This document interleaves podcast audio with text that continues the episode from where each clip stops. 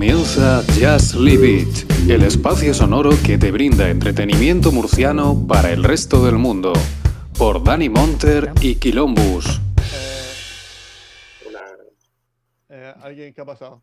¿Se ha vuelto a configurar esto? Sí, se han vuelto ahí los nombres. Eh, creo que creo que paso. John Wayne entra y sale cuando Bueno. quiere. Eso también hay- que A ver, no pasa nada. Vamos a arrancar como sea. Buenas noches, eh, droides y cazarrecompensas. Bienvenidos a Just Leave It, que como, ya- como bien sabéis, donde el cine es vida y la vida es cine. Hoy traemos nuestro primer especial, especial Mandaloriano y Universo Star Wars, al, al fin y al cabo. Gracias, a, gracias al gran Filoni, que ha conseguido hacer lo que parecía imposible. Y nada, bueno, voy a- voy a empezar por presentar a mi otro sin magnífico, aunque yo soy menos magnífico, pero bueno. Contamos por, si empezamos por arriba, con Gorka. Buenas noches, ¿qué tal? Muy buenas noches, eh, encantado de estar aquí con tanto murciano. Bueno, Hombre, eso es bueno. casi, casi, ya no sois, casi no sois mayoría, me parece, ¿eh? pero bueno. Estar en un podcast murciano a mí me, me congratula y me, me reconcilia con la vida en estos tiempos Sí, que vivimos. Por primera vez estamos en minoría, aparte estamos así arrinconados ahí en la esquinica. Bueno, pues también muy buenas noches también a Iñaki Sánchez. Muy buenas noches. ¿Qué tal? Buenas noches. Insensatos, me habéis convocado para hablar de Star Wars. Ya te digo, eso yo lo puedo corroborar. No tenéis cabeza, porque yo lo hice una vez y Sí. y sí, qué locura. Sí. Bueno, En ahora veremos si es mucha locura o no. Un placer tenerte aquí también con nosotros, por primera vez también. Y espero que también vengas pues a un programa normal eh, de estos canónicos de los Si lunes. no Bueno, tanto tú como hombre. Eso también es verdad, eso también es verdad. Bueno, muy buenas noches, Gonzalo, ¿qué tal? Buenas, ¿qué tal?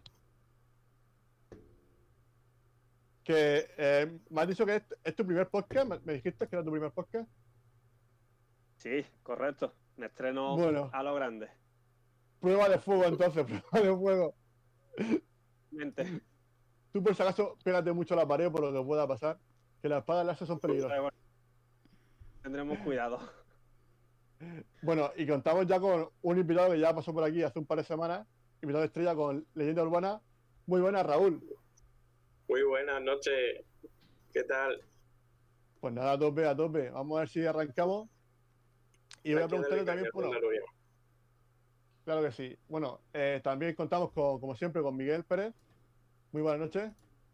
Buenas noches a todos. Es decir, que, lo- que los murcianos somos como los mandalorianos. Somos pocos, pero, pero auténticos. ¿eh? Damos, damos guerra, damos guerra. Sin duda. Sí. Somos de la- de- del reducto Sky- Skywalker. Bueno, también bueno, agradecer a Miguel que, pues, que, que él fue el que me animó a hacer este especial. Y yo, bueno, porque él es fanático de Star Wars. Y yo también estoy con- me ha pegado muy fuerte con Mandaloriano y vamos, y estaba encantado. La verdad que me parece una idea muy, muy buena. Aunque sea salirnos de nuestra zona de confort, que es Netflix, que es nuestro nido. Estamos ca- calentitos, estamos ahí arropaditos. Y hemos salido, hemos, hemos echado a volar, hemos sacado las alas.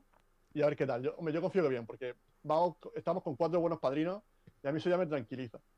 Eh, bueno, y vamos a, también a presentar al último, a mi tocayo, a don Luis Sánchez, de Führer. ¿Qué tal? Hola, buenas. Eh, hoy estoy incómodo porque estoy preocupado por esto. No me gusta a mí streamear por eso. O sea, no me gusta llamar a streamer. Por eso el café de Rick fue solo una vez y ya está. Que me diga la gente del chat si se escucha bien. Si se escucha mal, no sé cómo arreglarlo. Pero bueno, lo intentaré. A ti lo que, se- lo que pasa es que se te ve un poco poca calidad de, de vídeo, Luis. ¿A mí qué? ¿Perdona? Que se te ve con poca calidad de vídeo. ¿En serio? Me veo, yo me veo bien. Bueno, por lo menos a Sí. ve. Eh, No, yo, bájame yo lo he entendido bien. O sea, le ha, dicho que se le ve 240. con poca calidad de vídeo y Luis ha dicho, ¿y a mí qué? O sea, yo así lo he entendido. Por eso, Claro. por eso, no. por eso lo ha presentado, por eso lo ha presentado como el Führer. Vale, que a mí se me oye muy alto, ¿ves? ¿Ves? Pues me bajo. No, no, ¿Sí? a mí creo que. No, no. que- no, creo que es a mí. No, Porque creo a, que es, a mí el creo día que se es me a mí, escuchaba creo alto, que es a mí. que seré yo. Porque, Dice Radio de Mm. Babel que está para sumarse en el chat. porque se sume que, que nos pase el Ahí Discord y volveo. se pasa el Discord. Pero no meto el nombre Hostia, ya, ¿eh? Podcast con murcianos y un argentino. Esto puede ser muy grande, ¿eh? Oye, allá él. Am, Dos, Coge que se pase que también. no- Venga, pues creo que a todos os oye bajito. Vale. Sube el volumen. Dicen que a Luis se le escucha alto. Será a mí, ¿no? Entiendo. Lu- No, Luis Millán. que- no, soy Que, que yo. digan, sí. Sí, dirán. Sí, creo que sí. Eh, Vale. Yo, yo te digo que el, el lunes se me escuchaba a mí muy alto. Ya, pero es que hoy no es lunes. Luis. Pero bueno, no. Pero, bueno, pero al, usar, el- a- a- pero al usar el mismo micro y la misma conexión, no sé. Pero bueno, yo te dejo a ti que tú hagas. Em, Vale, no sé cómo subir a la gente aquí. Porque esto está al máximo. Bueno, pues así sale. Eh, eh, eh,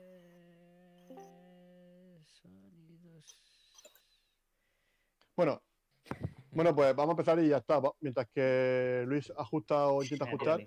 Bueno, bueno, agradecerle a Luis que esté aquí a los mandos, que le hemos hecho un poco la faena, porque Pues me ha hecho la faena. hemos avisado hace porque- una hora y media, creo. Hace una hora y media así, mm, porque me ha dicho Dani que no podía. Que...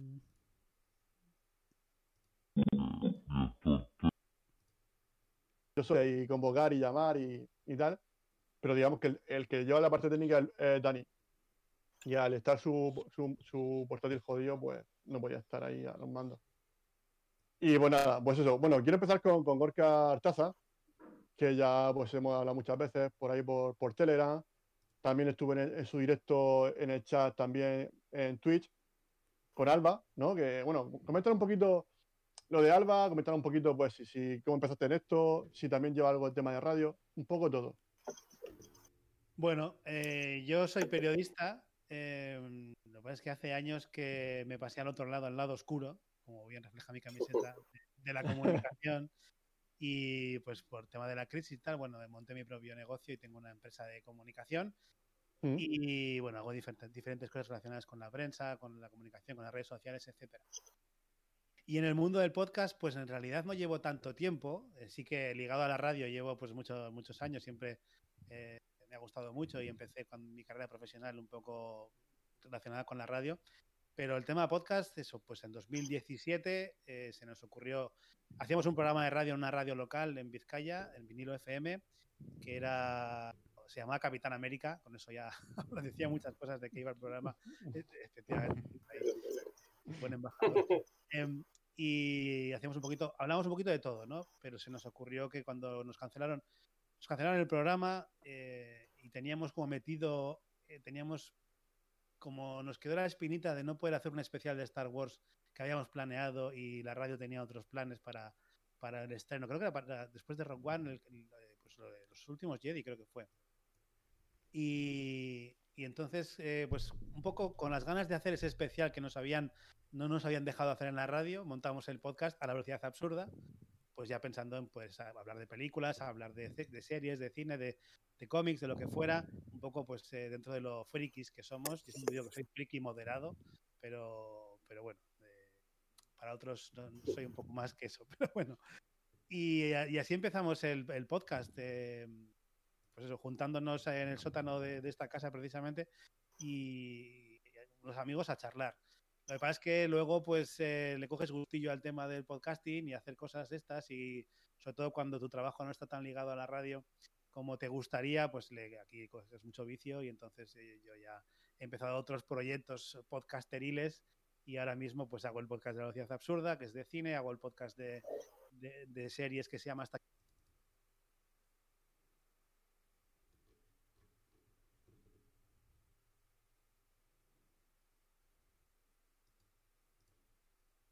Un segundo, que no, ahora mismo no se te está escuchando. La he aquí, intentando subir el volumen. No se está escuchando a ninguno. Perdona, perdona. Eh, display. eh. Joder, macho. Eh, voy a meter otra vez la esta.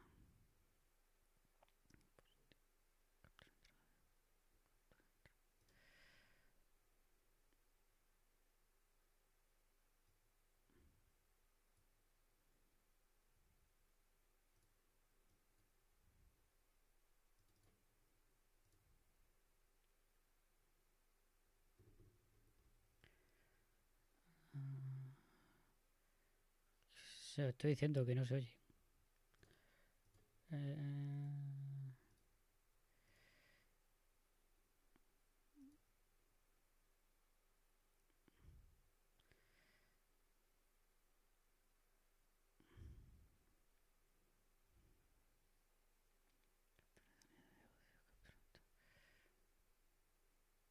No, se me, se me oye a mí, creo. A los demás sí. A ver, hablar. No. Eh,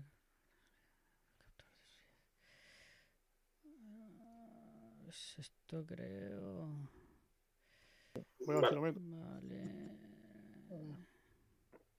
Joder, ¿cómo era? Amigos, solicitud. Pendiente. Aceptamos. No Me sé, la meto gente no aquí. responde, no responde en, el, en el chat. Ahí ya se escucha. ¿eh? Dice que ya se escucha. Mm, Vale, pues, bueno, pues ah, sí, continúa. ahora sí. eh, continúa. Vale, ya bueno, está. Pero se se escucha flojo todavía, creo. bueno, pero Gorka tiene pinta de. Un tío del norte como él, seguro que tiene potencia. escucha, hablen. Yo me puedo subir aquí y os peto esto.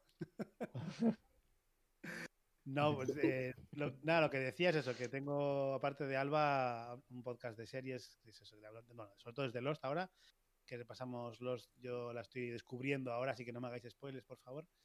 Y repasamos cada capítulo y luego un pequeño, un pequeño proyecto más, más personal que se llama La voz del contestador, en el que ya me lanzo a hacer un poco lo que me apetece dentro de, de lo que me gusta a mí de, de audio, de, de- de- radio, de lo que sea, ¿no? Hago, pues igual hago una review de una serie de una forma especial, o comento una historia, un relato, lo que sea. Y entonces, bueno, por ahí me pueden eh, encontrar.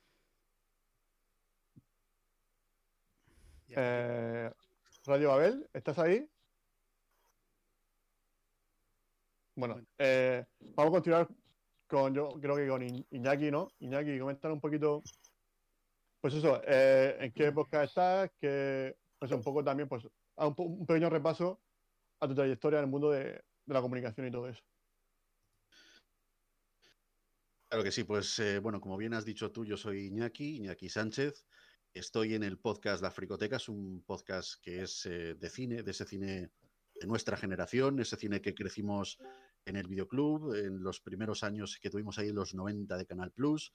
En todo ese argot, pues yo vengo de la época del VHS. Entonces, para mí cuando salió el DVD, a mí fue una transgresión enorme, porque en DVD no solamente teníamos la película, sino que teníamos la posibilidad de ver esas mismas películas en, eh, en versión original, en formato panorámico. No solo eso, sino que además venía una cosa, ahora ya estamos muy habituados, pero que eran los contenidos extra. Entonces, a mí eso me dio para fliparme mogollón. eh, de hecho, todavía estoy flipado. Ya con el Blu-ray ya, bueno, imagínate, yo Bueno. estoy todavía en ese éxtasis. Entonces, me dio pie a conocer muchas de las cosas, eh, muchas de las curiosidades, cosas que sucedían tras el rodaje de mis películas favoritas, de películas con las que yo he crecido y, bueno, Mm. películas de las que todavía sigo aprendiendo, porque hay muchísimas curiosidades que, que con esta era de la comunicación vamos descubriendo. Entonces, bueno, pues resulta que desde, desde, desde, uf, desde los 11 años creo que me compré mi primera película en VHS, pues yo he ido recopilando mm, tanto VHS, DVDs, ahora Blu-rays, y bueno, pues me dio tiempo a hacer una pequeña videoteca. Un buen día, hace seis años, se me ocurrió que mm, tenía algunos conocimientos que, que podía compartir en un podcast con unos amiguetes. Así lo hice y bueno, pues ahí estamos. El podcast se llama La Fricoteca, cada kilo, las dos. Y oye, pues de momento, de momento ahí está. Hombre, está muy bien. De hecho, esta semana, si Dios quiere, grabamos un especial Contact. Eh, bueno, está, está por verse, pero hay ganas, hay muchísimas Bueno, ganas. Hombre, yo muchas ganas sí que tengo, la verdad. Una película que a mí me flipa y tengo ganas de, de meterle mano. Bueno, acaba de, de llegar aquí eh, Rayo de Babel. Muy buenas, ¿qué tal? ¿Cómo anda eso? ¿Cómo van? ¿Qué día, eh? ¿Qué jornada histórica? ¿Cómo andan todos? Pues estamos aquí, pues la verdad que veo que tú eres hater, ¿no? Por cierto, tú eres hater. Estás en, en el bando, en el lado oscuro. Sí, casi, casi, no, para nada, para nada. Bueno, Para nada. La verdad que a mí todo lo que me. El fanservice me gusta y bien hecho mucho más. eh, pero dinos tu nombre, que sepamos quién eres y todo eso. Soy Leandro, ajeno al tiempo en todas las redes sociales. de Radio de Babel y bueno, hacemos un podcast todos los fines de semana con Pablo y con Antonio sobre The Mandalorian, entre otros tantos podcasts que, que hacemos acá en Radio de Babel, pero bueno, básicamente eso, desde Argentina, un saludo a todo el mundo.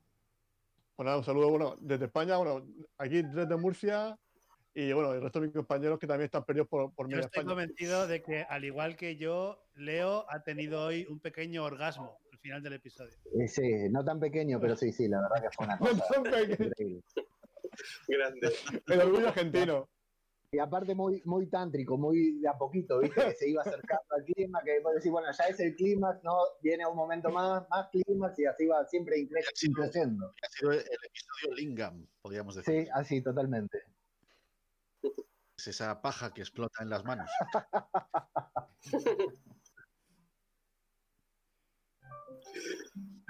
Hemos perdido. Reís porque lo habéis vivido. Ya sabéis a lo que me refiero. Sí. Sí, sí, sí, por eso no. Ah, ahora.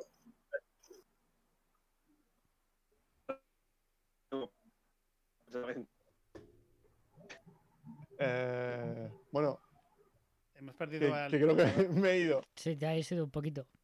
Nada, pues eso. Bueno, Gonzalo, eh, comentar un poquito también, pues eso. eh, quién eres, a qué te dedicas y bueno, un poco si quieres, pues tus, tus hobbies. Pues eh, soy electricista, ahora mismo estoy opositando, lo cual mi tiempo libre es reducido no lo siguiente. Pero bueno, para capítulos como los de hoy siempre se saca Hombre, tiempo y, y más, vaya. Y vaya, yo de podcast es la primera vez que participo. Gracias por, por invitarme. Escuchar, escucho mucho, la verdad. Cómics, películas, series. Escucho hasta de, de crímenes sin resolver. O sea que le doy a todos los palos, vaya. Y hobby, pues bueno, pues quizás como todos los que estamos aquí, ¿no? Cómics, lectura en general, juegos de mesa, videojuegos. Un poquito ahí, todos los palos más o menos Bueno. profundidad en, en algunos de ellos, pero bueno, intentamos cultivar ahí todos los aspectos. bueno, pues bueno, y Raúl, cuéntanos un poquito cómo estás. Hola, yo, muy bien. Soy, me conoceréis como Rocket Pocket, que estoy tumbando todos los Telegram que existen. y bueno, tengo, por ahora solo tengo Twitter, no tengo podcast propio, voy como una mosquilla en todos vuestros podcasts. y nada, flipando también con el episodio final. Evidentemente. Bueno, a ver, yo tenía pensado en hablar un poco la, la repercusión que ha tenido el Mandaloriano a nivel de eso, eh, tanto en el universo Star Wars, lo que ha supuesto estas dos temporadas, eh, y también lo que es en el universo también de series de audiovisual, ¿no? De, a nivel ci- cinematográfico. Pero no sé si co- comenzar con eso, que, es lo, que es lo que tenía previsto, o si realmente queréis empezar directamente comentando el último capítulo. ¿Qué es lo que más os, interesa? ¿Qué es lo que os pide el cuerpo? Hombre, el cuerpo. Verlo otra vez. el cuerpo pide hablar del, del- del episodio, ¿no? Bueno, solo del episodio. Vale, venga, pues venga, vamos a tirar el episodio. Con- con una Quitamos el elefante. aquí. Cuanto antes saquemos el elefante de la habitación, estaremos más, estaremos más relajados. Claro, claro. Fresco, Bueno, Gorka, que has sido tú el que ha ha lanzado el guante, cuéntanos un poquito qué, qué te ha parecido. Pues mira, yo creo que el episodio de hoy, bueno, ha sido un cierre perfecto a la temporada, eh, pero no solo ha sido un cierre perfecto a la temporada, sino también un cierre perfecto aquello que a mí me ha hecho adorar esta serie, que es, eh, digamos, el cierre a la nostalgia. A mí lo que más me gusta de, de- Mandaloriano, seguramente, eh, no sé si inconsciente o conscientemente, es lo que me recuerda a la saga original que yo mamaba de niño, que es la que a mí me hizo enamorarme de, de esta saga, ¿no? La, la trilogía, la, la buena, para mí. Y cada vez que, o sea, ya la primera temporada me recordaba mucho a nivel de ambiental, eh, un poco el- el- ese, ese hacer ese western espacial, bueno, ya me recordaba mucho, pero la segunda temporada creo que ya han ido a, a saco a, a tocarnos la patata a los amantes de, de la trilogía original y el cierre del capítulo de hoy, bueno, ya todo el capítulo de hoy, ya, iba ya, ya estaba toda la, toda la serie, todos los capítulos iban cada vez metiéndonos un poquito más en ese ambiente y hoy ya ha sido como el broche de oro a, la temporada con, con esa aparición estelar al final de, de Luke. Además, muy bien hecho, mucho mejor hecho. Entiendo que la técnica claro, va, va avanzando y va mejorando, pero mucho mejor hecho, por ejemplo, que la aparición de, de, Leia o el- en, en O Rogue. One, ¿no? por ejemplo, que está también Ujú. así por CGI, o incluso Leia en el propio, y el propio Luke en, en el episodio 9, ¿no? que parecen un momento. Me ha sorprendido mucho porque está súper bien hecho. Pero bueno, creo que toda la, la- la serie, toda la temporada, cada capítulo que se tiene la capacidad de hacer unos capítulos, una serie, digamos, capítulos autoconclusivos, pero que te, que te, que te piden siempre más, más, más, más, más. ¿no? Y hoy nos quedamos con esa. La felicidad de lo que hemos disfrutado, yo por lo menos en mi caso, y con la, tristeza de lo que tenemos que esperar para poder vivir eh, de nuevo esto. ¿no? Bueno, es, que bueno, es que el, el problema que yo creo que está venido con el tema de las plataformas es que estamos acostumbrados a tragarte siete temporadas, ocho temporadas de una serie del tirón. Y ya nos recordamos que tampoco hace, hace tanto tiempo, hace tres, cuatro años, que tú, pues una temporada era una vez al año, pues llegaba, a lo mejor, lo que pasa a lo mejor es temporadas más largas, a lo mejor empezaba en septiembre y terminaba en junio. Pero bueno, era hasta, septiembre no, no volvió a empezar la temporada. El problema es esto, que como es una, una serie muy corta, que son solamente ocho capítulos, y eso pues hay que esperar un año. Aparte, yo también entiendo que una serie de, este tipo, que requiere mucha producción, aunque ya han avanzado mucho, ¿no? Porque eso hay que hablar luego también, el tema de la tecnología, lo, lo- lo- el salto, digamos, tecnológico que ha supuesto esta serie, que yo creo que esto va a Bueno, influir en no, muchas... no requiere tanto, tanto, tanta producción, o sea, requiere eh, preprodu- bueno, preproducción, entiendo. Sí, preproducción, preproducción muchísimo, o sea, sí, pero, o sea, no tanto como si la serie se hiciera, se rodaran exteriores o tuvieran que, Mm. que poner, eh, eh, o sea, crear escenarios, ¿no? haciéndolo todo digitalmente y usando el Stagecraft este, ahora la producción se reduce muchísimo. O sea, son capaces de hacerlo en menos tiempo, pero Mm. también tienen que mantener el, Claro, y dosificar, y dosificar. Yo entiendo, porque hombre, Disney Blue, yo, yo creo que lo tiene claro, que tampoco tiene mucha cantidad, pero prefiere aportar calidad. Yo creo que eso es, quiere meter 5 o 6 series este, este año de Marvel y va a meter otras tantas de, Star Wars. Yo creo que sabe que si no, la plataforma se cae. O mantienen un nivel, aunque sea poquito a poquito, de series, o si no, mm, Disney Blue no se sostiene, porque no tiene la cantidad que tiene Netflix. Yo creo que eso es, Bueno, yo no estoy tan de acuerdo, mm, porque creo que Disney. Yo creo que os lo comentaba una- un día vez en un chat, no sé si a vosotros que estabais hablando de este tema de Disney, que, Ujú. que de- depende de qué, eh, qué público seas, ¿no? Para, para Disney, pero es una plataforma que tiene un catálogo bastante extenso eh, y, y lo que está por venir, ¿no? Digamos que solo tenemos el aperitivo. Y obviamente el Mandaloriano ha sido la serie con la que han querido engancharnos a la plataforma y no querer soltarnos, ¿no?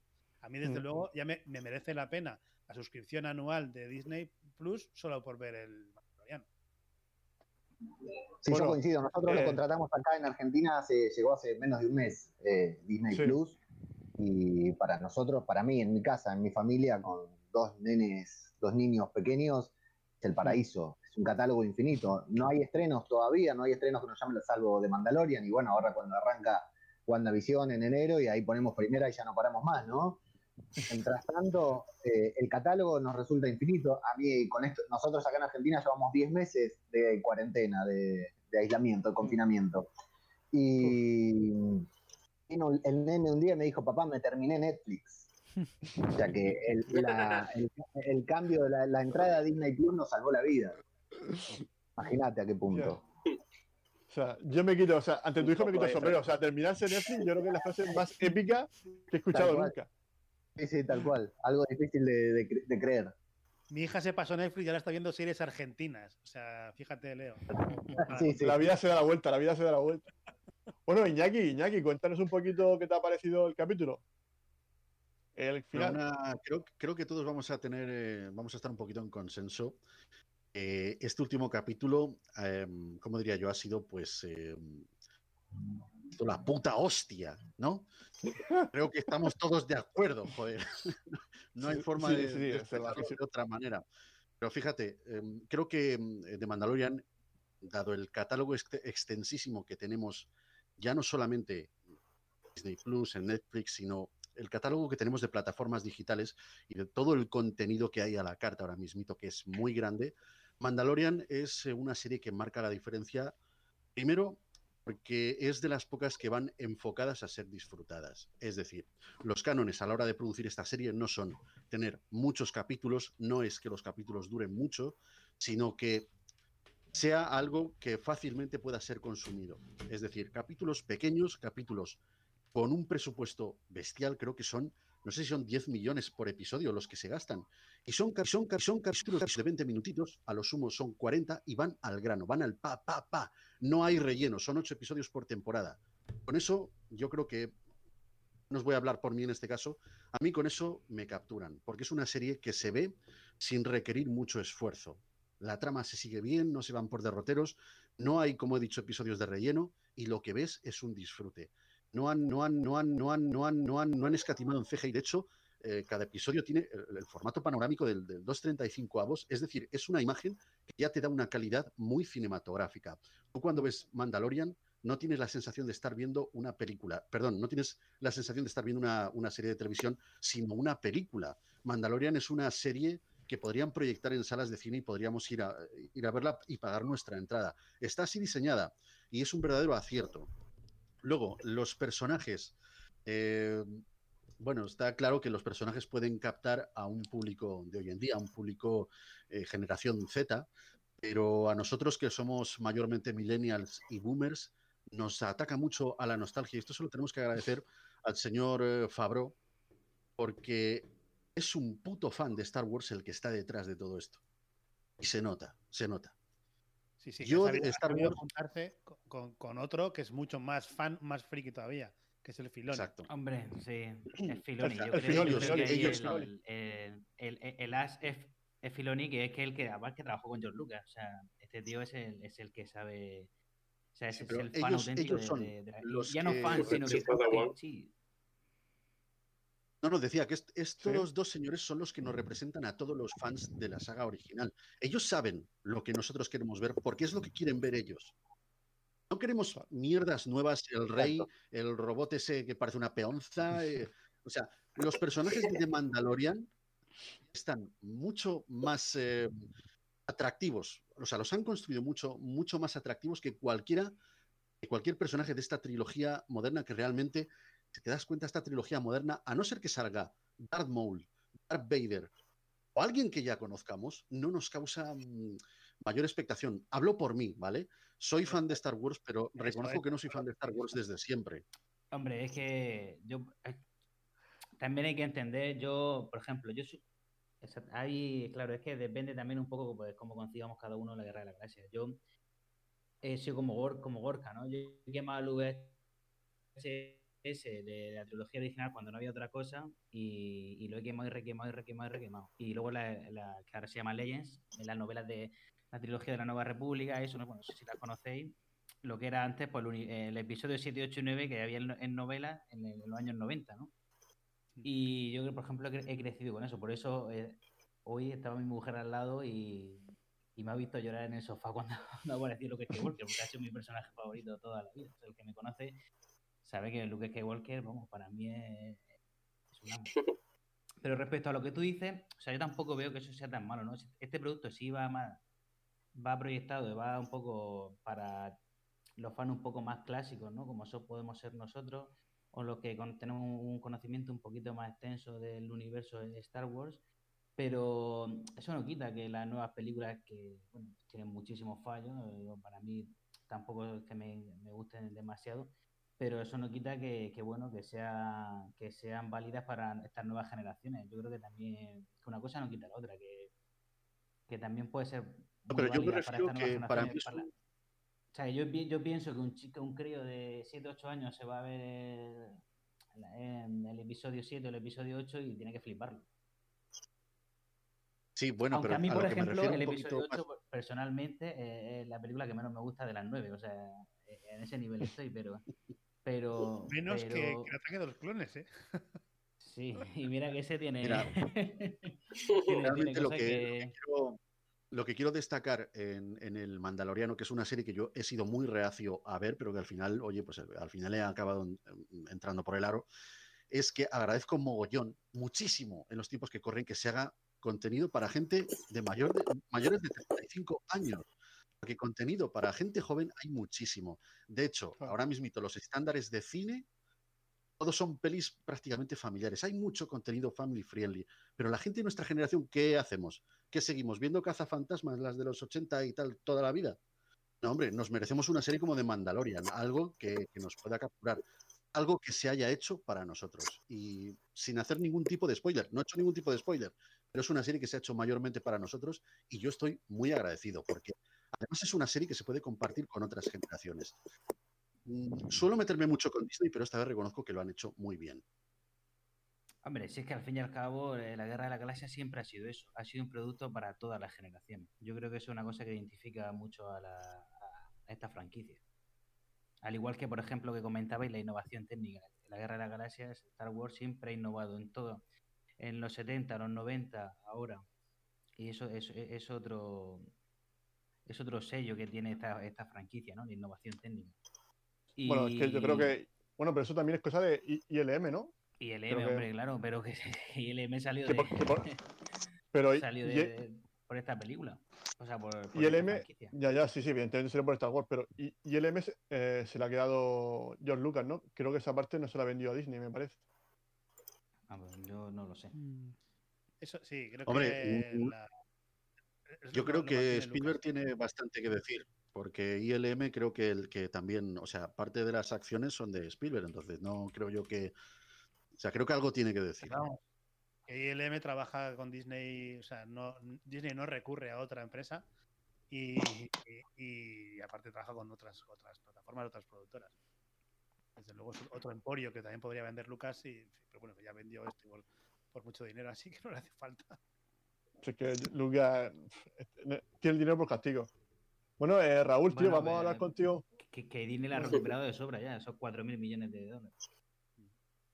O sea, ¿ya? Sea, ¿En tan poco tiempo? Claro. Claro, Madre sí, mía, qué, disparate. Bueno, Ra- eh, Raúl, tío, contar un poquito qué te ha parecido este último capítulo.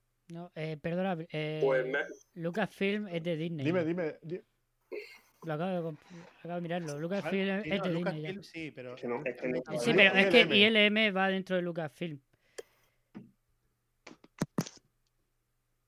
Por lo que, por lo que pone que en la, la 4.000 Wikipedia, ¿eh? Creo, La- Hombre, la sí, Wikipedia, creo que, creo que eh, bueno, de lo- El rigor Es que periodístico creo- por excelencia. Sí, sí, sí. me quiere sonar, me quiere sonar que de los 4.000 millones que por los que vendió la, Lucas- la franquicia Disney, creo que una parte iba en acciones que le repercutían a, No, es que ILM era 100% de, de Lucasfilm Ah, sí, y sí, compró sí. Lucasfilm Disney. Vale, vale, sí, sí. Pon aquí, bueno, sí, pon aquí que de Walt Disney Company. Bueno, y recuperando un poquito el tema que era el último episodio, al final no estamos hablando del último episodio, y yo quería decir que después de que, porque ya hemos dicho que vamos a hacer spoiler, ¿no?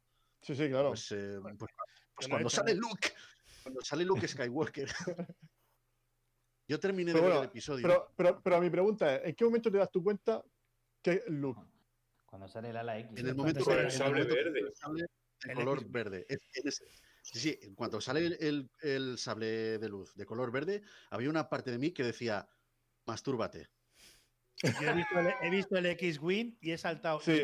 viéndolo solo. Y he dicho, hostia, es Luke. Sí. Y he dicho, Claro. todo me cuadraba. Es me que cuadraba. estás esperando un Jedi, un Jedi, La le- presentación llegan a la de X, cara.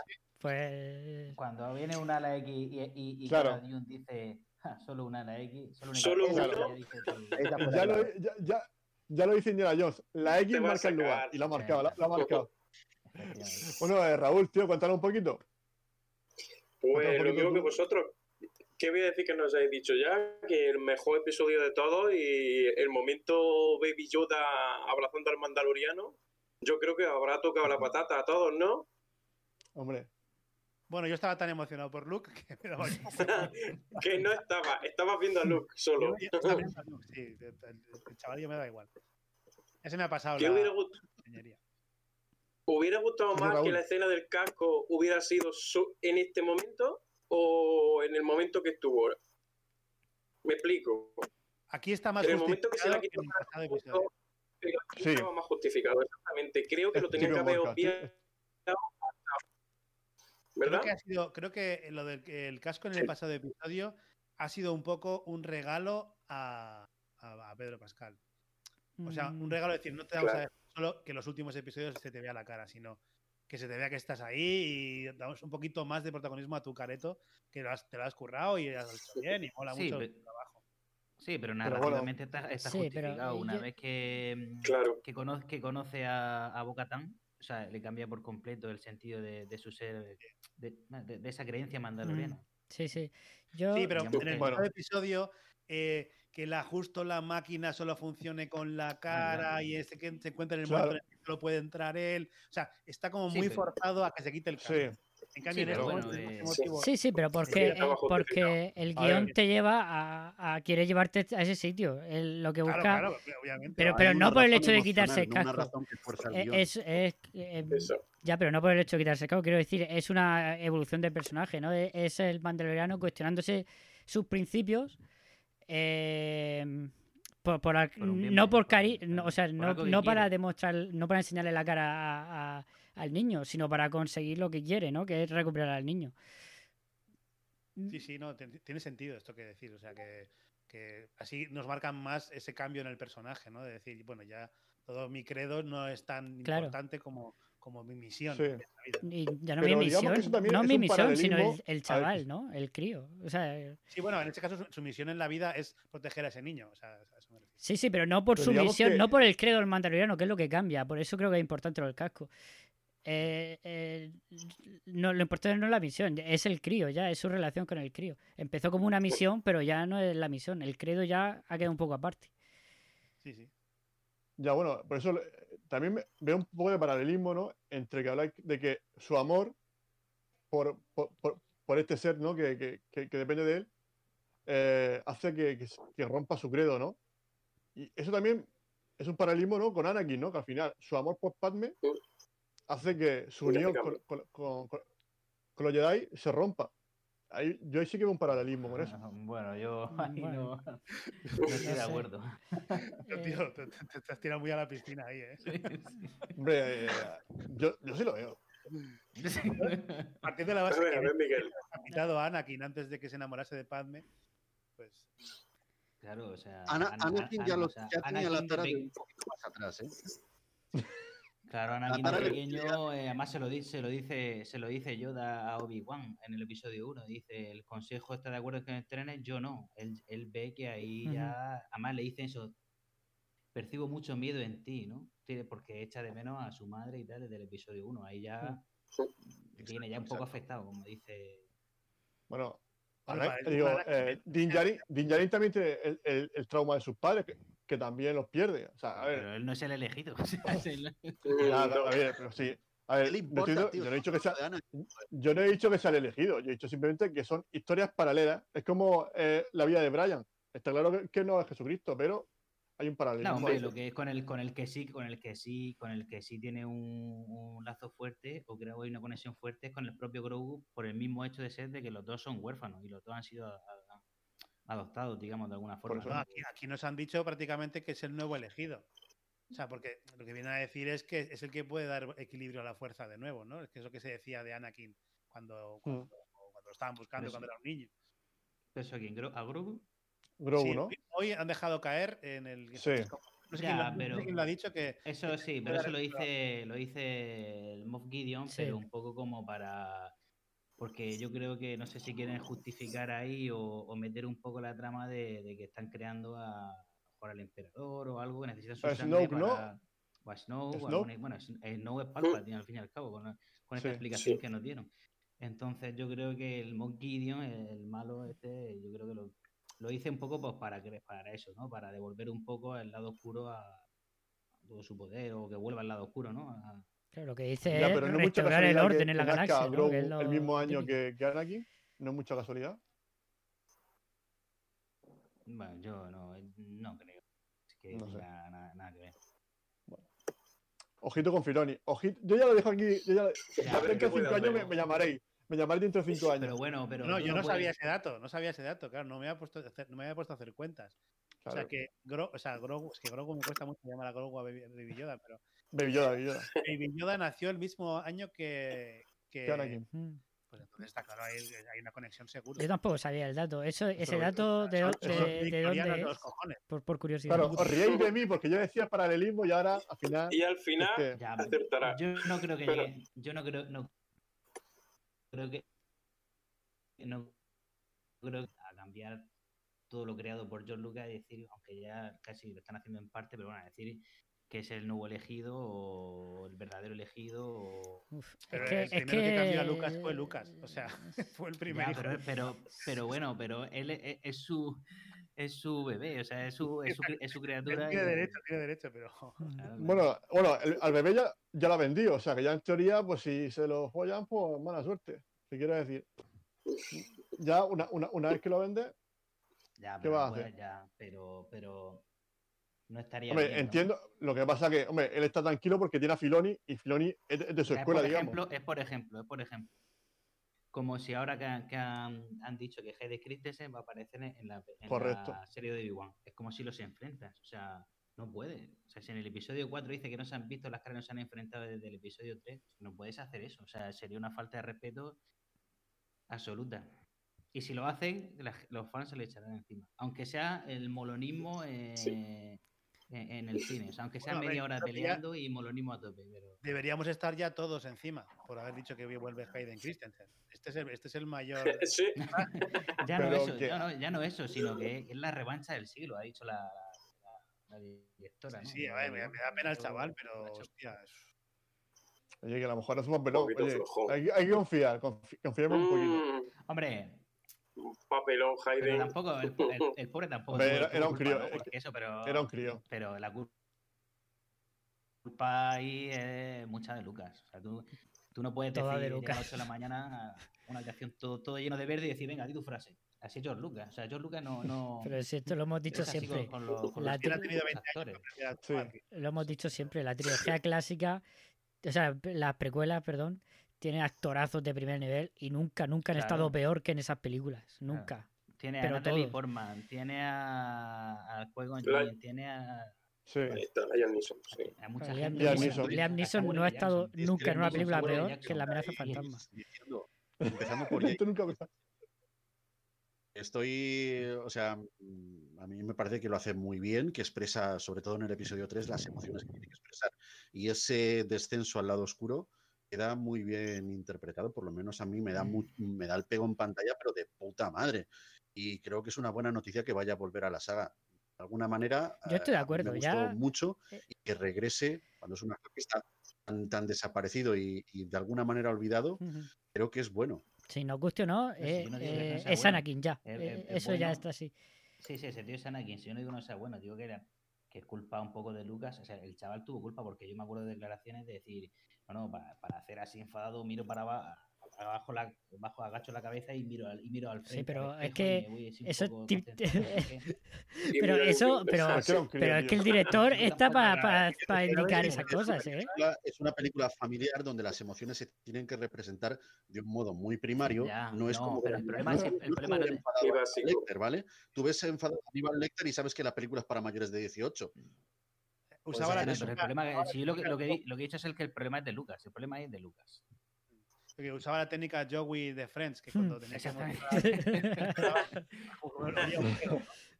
Exactamente. Se arrancaba, se arrancaba pelo de, de la pierna, de- del bolsillo. Eh, bueno, Gonzalo, cuéntanos un poquito que, que te veo muy calladito. Cuéntanos un poquito qué tal qué te ha parecido el capítulo. Pues una sacada de chorra, la verdad. ha sido el culmen de una temporada que ha ido, en mi opinión, increciendo. O sea, Sí. empezábamos, empezábamos con un episodio western y es que ha ido subiendo.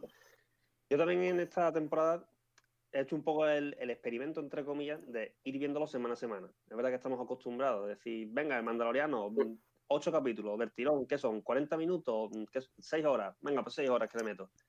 Y este- esta temporada sí he querido verla capítulo a capítulo. Entonces, yo personalmente lo he disfrutado más, porque terminaba el capítulo y decía, hostia, es que ahora ya hasta la semana que viene. ¿Y cómo se queda así? Tienes el capítulo de, de Ahsoka y es como, me cago en la más. Es que te vas a tener que esperar una semana. Y, y llegaba el viernes y, y era, venga, ya es la hora, ya es la hora, venga, vamos a verlo, vamos a verlo. Y, y veías el capítulo y tú decías, hostia, que se han llevado al niño, venga, vamos a ver el siguiente.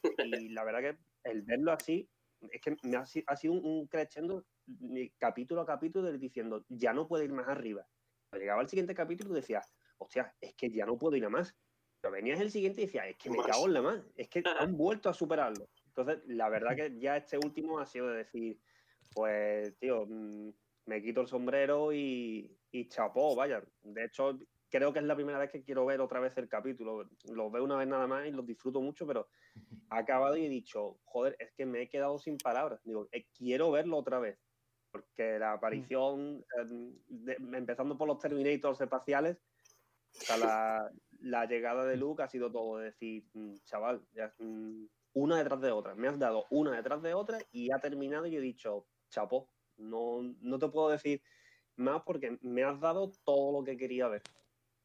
Así que muy contento y muy triste al mismo tiempo por tener que esperar hasta el año que viene para poder seguir viendo y ver un poco lo que, lo que va a ocurrir, ¿no? Fíjate, fijaos lo que os voy a decir, que mm, a ver, a ver cuántos de vosotros luego me, me vapuleáis. Pero yo, y como ha terminado ya con esta segunda temporada, yo por mí ya está bien, ¿eh? O sea, guay. Sí, a mí sí, no me parece mal final Estoy de acuerdo. ¿eh? Yo estoy de acuerdo con eso también. Ha terminado, ha terminado muy bien, además. Lo he pensado en el, en el mismo segundo que acaba la, la serie, lo he, he pensado exactamente lo mismo. O sea, he pensado, si acabara ahora, o sea, no me, no, no, o sea, me gustaría una tercera porque me gusta, me, me ha flipado la serie. Pero digo, hostia, estaría bien acabada. Que a- a- Mm. va- vamos a ver qué, qué nuevo nos traen de este estilo con esta, con esta producción, con este, con este cariño a la saga. O sea, me, me- me interesa más quizás ver algo nuevo de, de todo lo que está por venir que, que una tercera temporada. Aunque, obviamente, te- bueno, te, te- sí que te apetece más porque estamos muy, a- muy on fire. Pero sí que lo he pensado en el mismo momento, ¿eh? Sí, pero qui- quizás si te sacan el personaje en, en la serie de, de Boba Fett de manera puntual en cierto episodio, dices, mantiene la conexión con el Mandaloriano, pero queda cerrada la, la serie. Hombre, ahora también. El que rollo es que ese, Lo que que- pasa es que estamos que ver- de esta forma tan ruin a, A seguir consumiendo, seguir consumiendo. Claro. Estamos acostumbrados a que las series sean eternas, que no termi- terminen más y terminar nosotros quejándonos de que la, la serie nunca Eh, termina. creo o que que tienes muteado el micro. Sí, yo tampoco lo escucho. Yo sí lo que era problema mío. No, no, sí, yo, Yo sí sí lo escucho. escucho. ¿Sí me escuchan? Yo sí. Yo también. Yo sí. ¿Me escuchaban? Ah, pues yo no. Sí, tí- tírale ahí. Bueno, A ver, si, si no lo escucháis, es- salir, colgar y volver a entrar. No, no- no Col- lo lo Si no, colgar y Sí, volver sí, a sí, lo entrar. escuchamos. Bueno, eh, básicamente eso, estamos acostumbrados a decir, bueno, en la sexta temporada la cagaron, pero exigirle que nos sigan dando temporadas, digamos. Eh, somos nosotros los que nos negamos a soltar y ellos también, por supuesto, porque, bueno, es una máquina de, de hacer dinero, ¿no? Eh, pero sí, también sería el, el final perfecto para la serie, pero bueno, por suerte la vamos a seguir teniendo. Coincido Sí, yo, completamente. creo, yo creo que también tenemos que tener un, cambio de mentalidad o tener ahora, un- porque ahora cambia un poco todo el paradigma de con, con el anuncio este que hemos tenido, ¿no? Porque van a haber dos o tres series que van a ocurrir cronológicamente en el mismo tiempo que el Mandaloriano, según nos han dicho ya. Entonces yo creo que vamos a ver diferentes personajes en, diferentes series, ¿no? Ya sea de forma presencial o nombrándolo o tal. Y yo creo que, que ahí también está un poco todo, el kit de la cuestión, ¿no? Que a mejor podemos ver al Mandaloriano referenciado ahora en la serie de. Bueno, la serie de Ahsoka no sé cuándo. La verdad que no sé, no sé en qué, de- en qué tiempo va a transcurrir. Pero bueno, vamos a tener dos o tres series. Que la, los Rangers estos también de. ¿Cómo se llama? los Rangers de Texas, ¿no? Los Rangers de Texas. Era Chuck Norris. El Texas Ranger. Pero bueno, vamos a tener dos o tres Ranger series of the. New Republic. Los Rangers de la, Nueva República. dos o tres series cronológicamente al mismo tiempo, yo creo que vamos a ver un poco ahí el estilo Marvel ahora con la serie de la guerra de la La de Ahsoka iba al mismo tiempo que el Mandaloriano me pareció leer, ¿no? Imagino no que será por ahí, ¿no? sé, no, no me he Mm. informado. Bueno, de hecho, el personaje de Ahsoka sale en la segunda temporada del Mandaloriano, o sea que mm, sí o sí, o sea, eso tiene que sí. coincidir Claro, cronológicamente. yo entiendo que No hay- no hay continúa, tu tía, o sí, sea, no- continuará la historia de. Ahsoka tal y Sí, como la pero deja bueno, aquí el que Ahsoka Mandaloriano. tiene mucha historia por detrás y por delante. O sea, Ya, pero ya, ya- Rosario Dawson tiene mucha historia por detrás y por delante, efectivamente, sí, sí. De acuerdo contigo. pero eso. Ahsoka está desaparecido un tiempo y ahora vuelve a desaparecer buscando a, a y tal. Bueno, tampoco quiero hacer spo- spoiler de Rebels y tal, si no habéis visto Rebels. Sí, yo, Ahsoka, por ejemplo, que Yo, yo- yo no. la gente está muy on fire con, con Ahsoka. Sí. Yo que no he visto The Clone Wars ni, ni- y solo vi un capítulo de Rebels. eh, a mí no me, no me causa esta expectación y el personaje, o sea, Claro. su aparición me mola en el episodio de forma es- episódica, o sea, me, me gusta ese momento, ¿no? Y, si hubiese tenido alguna aparición en algún episodio más, hubiera estado bien, pero no tengo esa expectación que tiene la gente que habéis visto quizás de Clone Wars o esto, ¿no? Que, que la gente está muy enamorada de ese personaje y yo no tengo ese bagaje.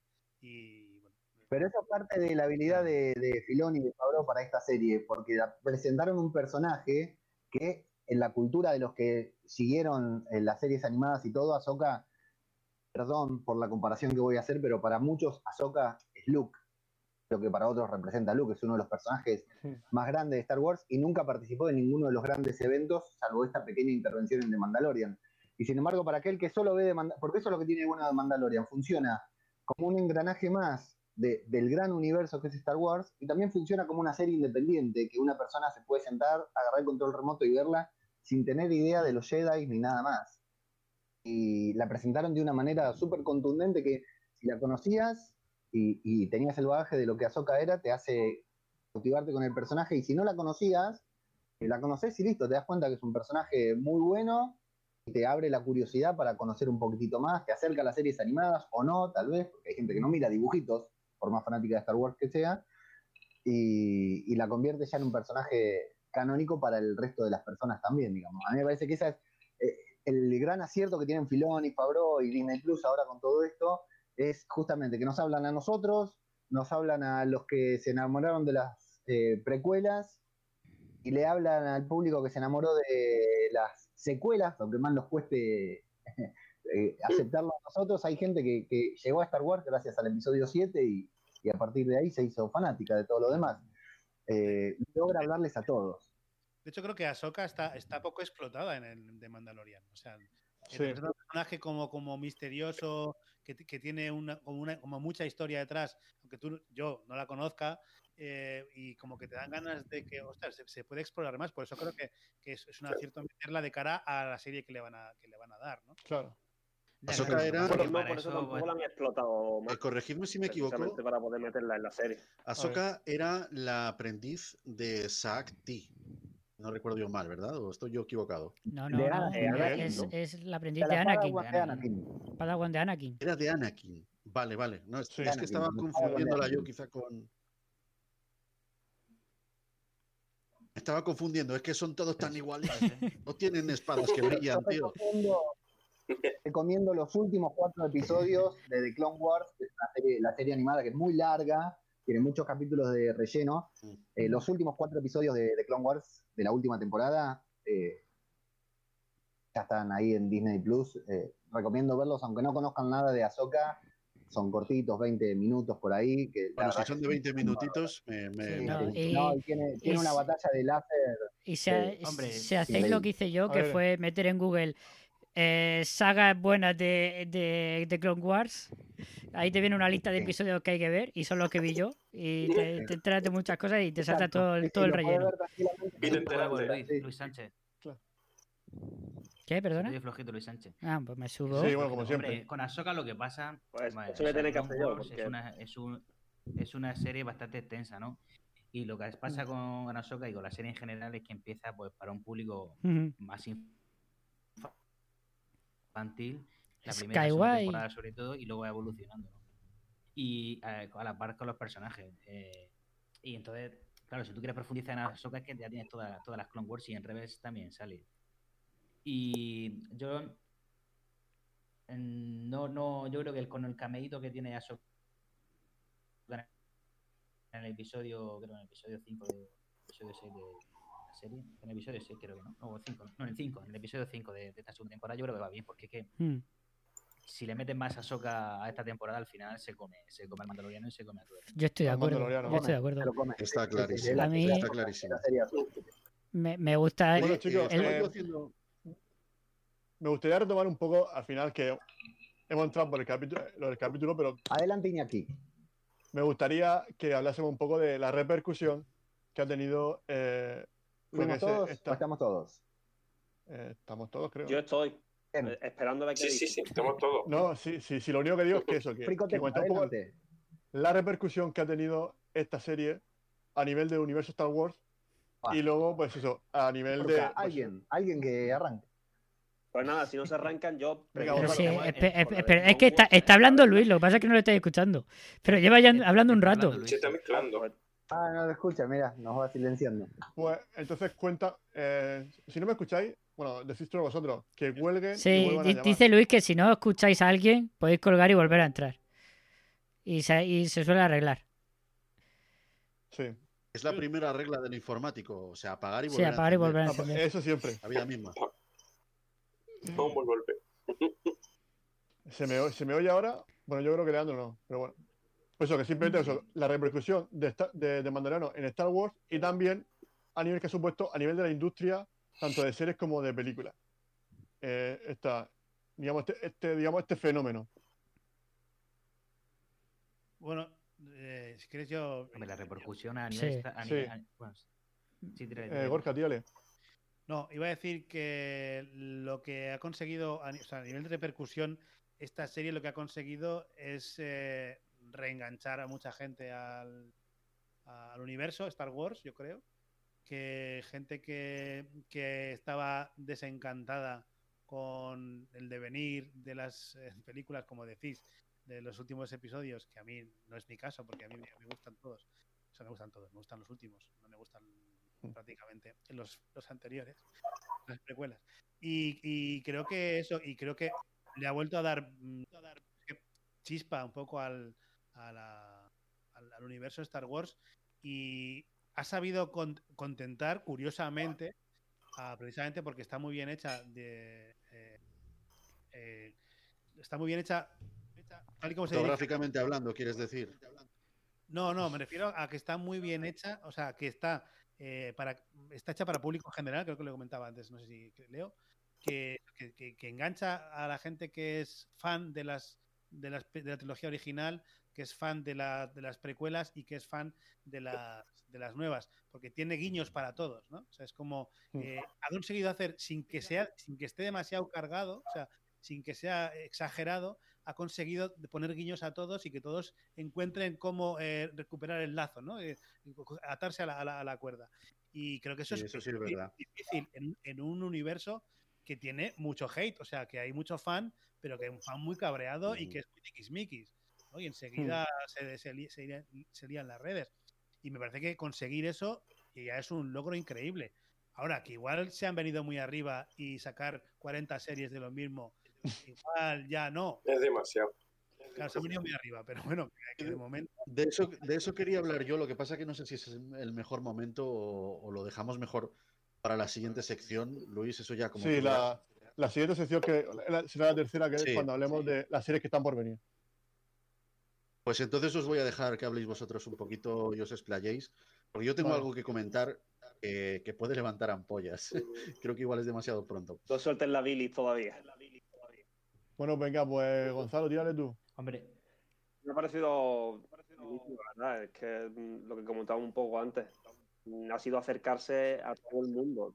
Yo mismo en, en mi casa, a mí me encanta el, el cine de Spaghetti Western y a mi Mm. pareja no. Y en el momento en el que te presentan un cine Spaghetti Western y te dice, a mí me ha gustado, eh, mm, estás acercando cosas, incluso géneros que a la gente no les gusta y todo lo que hablamos de, de la representación ya tienes escenas que son, son míticas. En la primera temporada al final, los Stormtroopers disparando contra la lata y hostia, es que con el casco no veo. Es que- es que ¿cuánto, tiempo no hemos malos son los tíos? Es que no dan un disparo. Y se ríe de su propio universo. Entonces, la verdad que es que me parece un acierto, es que la, la serie en- entera me parece, me parece mm, magnífica, es que no, yo no le saco ninguna pega, la verdad, y ya continuamente va sacando cosas, o sea, Baby Yoda, ¿quién, no lo conoce ya? Desde, el- desde los críos con dos, tres años hasta, bueno, noso- nosotros mismos, que sabemos que se llama Grogu y aún así seguimos diciendo mm, Baby Yoda. Entonces, la verdad que es que la, la repercusión a, a ese nivel es que yo creo que ha calado en, en todos los sentidos. Solo a mí me mola el sable de luz eh, negra. Está Sí, guapísimo. Eso es, está increíble. Yo, Está yo- está- yo está quiero uno también, por favor. A mí no me gusta. Está bueno. A mí no me convence tampoco. A mí me da igual. De Ni hecho, el diseño ni los efectos. claro, yo no, yo creo que como tampoco tengo Bueno, historia, yo, yo acojo el vuestro, no os preocupéis. yo creo que como tampoco tengo- no, no conozco la historia de, de la Mandaloriana esta, que también debe tener su, su repercusión en las series animadas, eh, claro, yo no sé hasta qué punto es importante ese arma en el universo, o sea, en este, en este contexto. Claro, no, no estoy familiarizado con eso o con ese personaje, entonces a mí me, da exactamente igual. O sea, a mí que ella no consiga lo que quiere y no, no pueda acceder al trono de los mandalorianos o que no recupere su arma porque no la puede tocar. Esto a mí es algo que me parece guay, está, está bien, ahí porque te, te da a pensar que igual ese personaje se revela contra el Mandaloriano y hay un momento loco ahí de lucha entre aliados, mm, pero a mí me da un poco igual. O sea, es decir, eh, no- Pero no molesta. Pero como- porque no has visto Clone Wars, es. Claro, Claro. claro, por eso. sí, sí. Claro. será Parte de, eso. mi- de mi- de- de mis carencias. La actriz que interpreta a, a la mandaloriana esta es Starbuck. tremenda, es Kate Shakov. Tiene un registro interpretativo muy bueno, igual que te hace de buena, si te hace de villana en un universo Star Wars, eh, en un universo Star Wars, puede ser muy chunga y a mí eso me gusta. Y creo que estaría muy bien, sería un punto positivo para la serie que potenciasen su presencia en, en toda la saga. Creo que es un punto como, de partida, como ¿eh? un archienemigo. Creo que es un punto de partida para, pero serie, pero- ¿eh? ¿Ha- ¿Hablas de Bocatán? Sí, de- Sí, Bo-Katan. de Bo-Katan, de, de Kate Shakov. eh, Es, es muy buena actriz y ha estado en las sagas más importantes de la ciencia ficción de prácticamente de los últimos 30 años. Estoy hablando de Battlestar Galactica, que no soy fan, pero es que sé que está esta mujer ahí metida. Eh, joder, ha estado metida hasta en las crónicas de Riddick, en, en la tercera parte. En- o sea, es, es una actriz que está muy ligada a este género y a mí me encantaría, me encantaría que o sea, su personaje si fuese recurrente en la serie incluso cobrase más protagonismo, porque sí, es una delicia. Ella es la que le dio la voz a Bo-Katan en la serie animada de The Clone Wars y Rebel, Mm, fue ella misma la sí. que lo hizo. Y Eso no lo el sabía. personaje está eh, basado en su fisonomía, está hecho en, en base a ella, digamos, por eso su aparición fue tan perfecta. Para mí lo de Bo-Katan y los Mandalorianos es un punto de partida, no sé si para esta serie o para otra serie, un arco argumental nuevo. Mm. Sí, Yo estoy estoy contigo, Le- Leandro. Yo eh, es lo que le comentaba Luis esta, esta tarde, hablándose un poco del futuro de la serie. Yo creo que claro, el Mandaloriano se ha quedado sin, sin un horizonte que era el niño, ¿no? Encontrar un Jedi para, para entrenarse al niño. Yo creo que, que la, la serie puede evolucionar por ahí, ¿no? Por la guerra, por recuperar el Mandalor, el recuperar el gobierno de Mandalor y que este al final le eche una mano ahí a Bocatán y a, y a la compañera que no sé. Es que estamos dando por hecho que el Mandaloriano es eh, Djarin con, con Grogu. Y en realidad, por el, el propio título de la serie, el Mandaloriano podría ser la Mandaloriano. O sea, que lo mismo Claro. la siguiente temporada es un cambio de registro total y vemos a Bo-Katan intentando recuperar el trono Buah. de Mandalor. Y, y, y- y ol- y olvidamos a Din Djarin. Mm. Hombre, eso sería un buen plot twitch. Sí, sería un cambio de registro, porque a mí precisamente lo que... Sí. eh, Bueno, quiero decir, una de las cosas que de las que me ha ido enamorando más esta segunda temporada que la primera, siendo las dos fantásticas, es precisamente esa relación que se va fortaleciendo entre Baby Yoda y, y, Claro. y- y Mando. Y el ma- y- y Mandalorian. Pero, pero, Pero entonces la tercera temporada, por lo que veo, no te apetece. Porque esa relación ya. mm, pero, entonces, ah, pero seguro, eh, yo que- no sé si esto va a durar mucho o volverá... Ah, no, vuelve, vuelve. Claro, es que... A ver, a vamos- ver, ser Padawan no creo que sea un curso de un mes, no, no creo que sea un curso CCC, que en, en- en dos meses te saca el carnet, el carnet de, de Jedi, no sé. Pero mira, yo lo veo complicado. A diferencia de otras series, la estrella no se va a ir a hacer películas y va a dejar la serie. En este caso lo tienen ahí para siempre. Claro, No- la, es que va- la, la estrella, por lo menos en a nivel de Disney, la- el que vende muñecos no es, no es mando. claro, claro. No es mando. Bueno, Eso es. Pero bueno, a lo mejor le, Pero- a lo mejor le sacan una serie. No sé. Yo es que Ahora, no sé pero- vosotros, a lo mejor yo, yo- yo lo Y luego que Luke tampoco puede estar muchos años co- con, el- con este chaval porque, porque, porque no, porque no hayamos oído hablar nunca de esa relación antes. Hay un salto temporal en el. en el- Claro, claro. Han pasado 10 Oye, oye, eso puede ser. Pero es que dentro. lo de Luke en el, en el templo Jedi que se ven en los recuerdos es su relación con, con Kylo Ren. Realmente Claro. de los demás mm, aprendices no sabemos nada. O sea, lo mismo realmente si estaba por ahí y como Bueno, no hay una teoría por ahí no circulando. interesaba en la historia no ha salido. Hay una teoría circulando A que ver. dice que mm, eh, el Baby Yoda es uno de los que murieron cuando, cuando a Kylo Ren se le fue la olla. Entonces, no sé, a mí me, me pega bastante, me parece bastante verosímil. Creo que cuadra con la historia canónica que nos están metiendo a través de las películas. Entonces, no quita, no quita. Puede ser. Sí, pero bueno, también se supone que todos los, Sí, los sí, padawanes que- murieron cuando el ataque al templo y este se ha salvado, no se sabe, sea, porque estaba oculto. Bueno, no Anakin, Claro, sí Anakin que- es Darth Vader, pero no es omnipresente. Sí Ah, que siempre ha pasado en la que mucho abarca, poco aprieta. Bueno, chavales, yo os Correcto. va. tengo que dejar ya. eh, me da pena, pero me, me Un placer. requieren, así que ya os escucharé después en el, en el podcast. Ha sido un placer compartir este ratito con vosotros y para hablar de, de estas mierdas que nos vuelven locos, siempre, siempre dispuesto. Un placer, Gorka. Un placer, Gorka. Un abrazo. Un placer. Un abrazo, Gorka.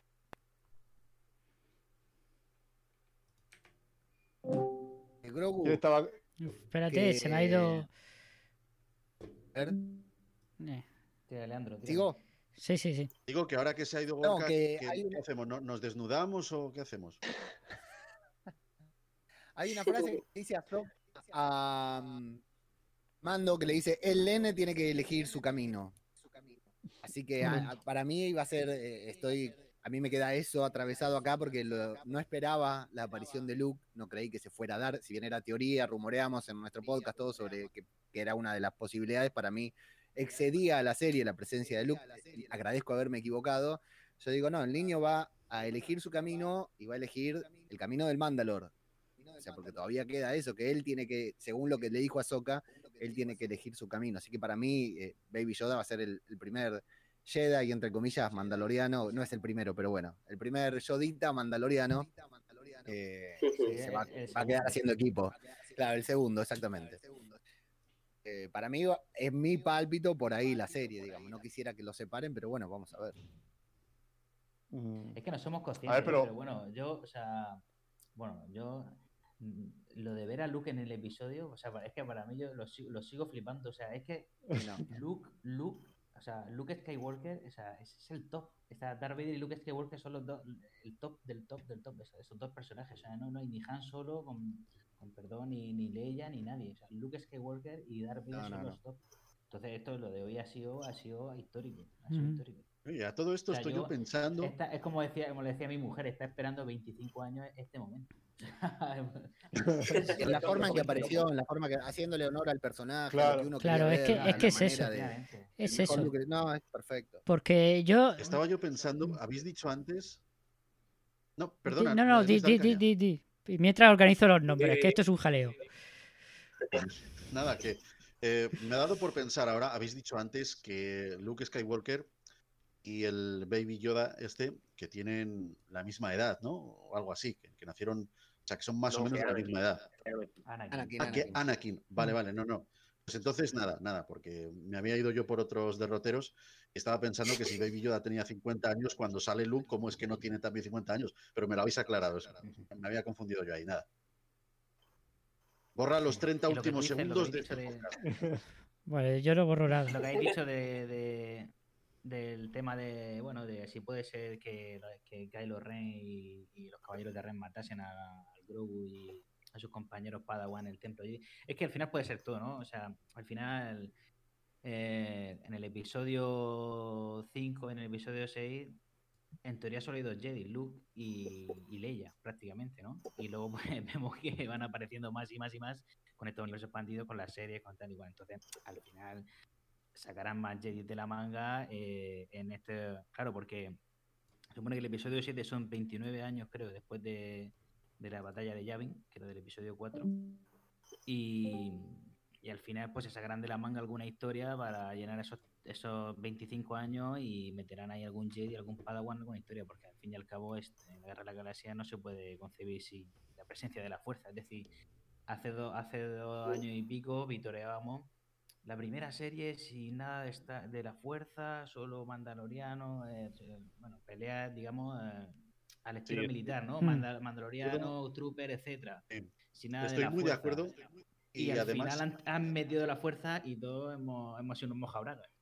Es que es, es lo que realmente funciona en, en esta saga. De hecho, hace unos cuantos años a nivel comercial iban a sacar un videojuego después de la segunda parte del Poder de la Fuerza, en el que, mm, bueno, pues eh, eran dos, dos soldados, no, no eran soldados de asalto, sino que eran dos soldados de la resistencia, los protagonistas, que se enfrentaban con armas láser, con todo esto, pero claro, no estaba la presencia de la fuerza. ¿Qué pasó con ese videojuego?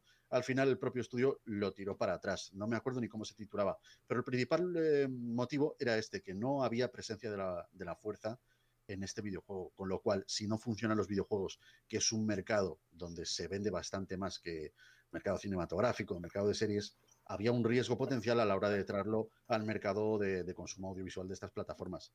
Así que había que meter la fuerza sí o sí.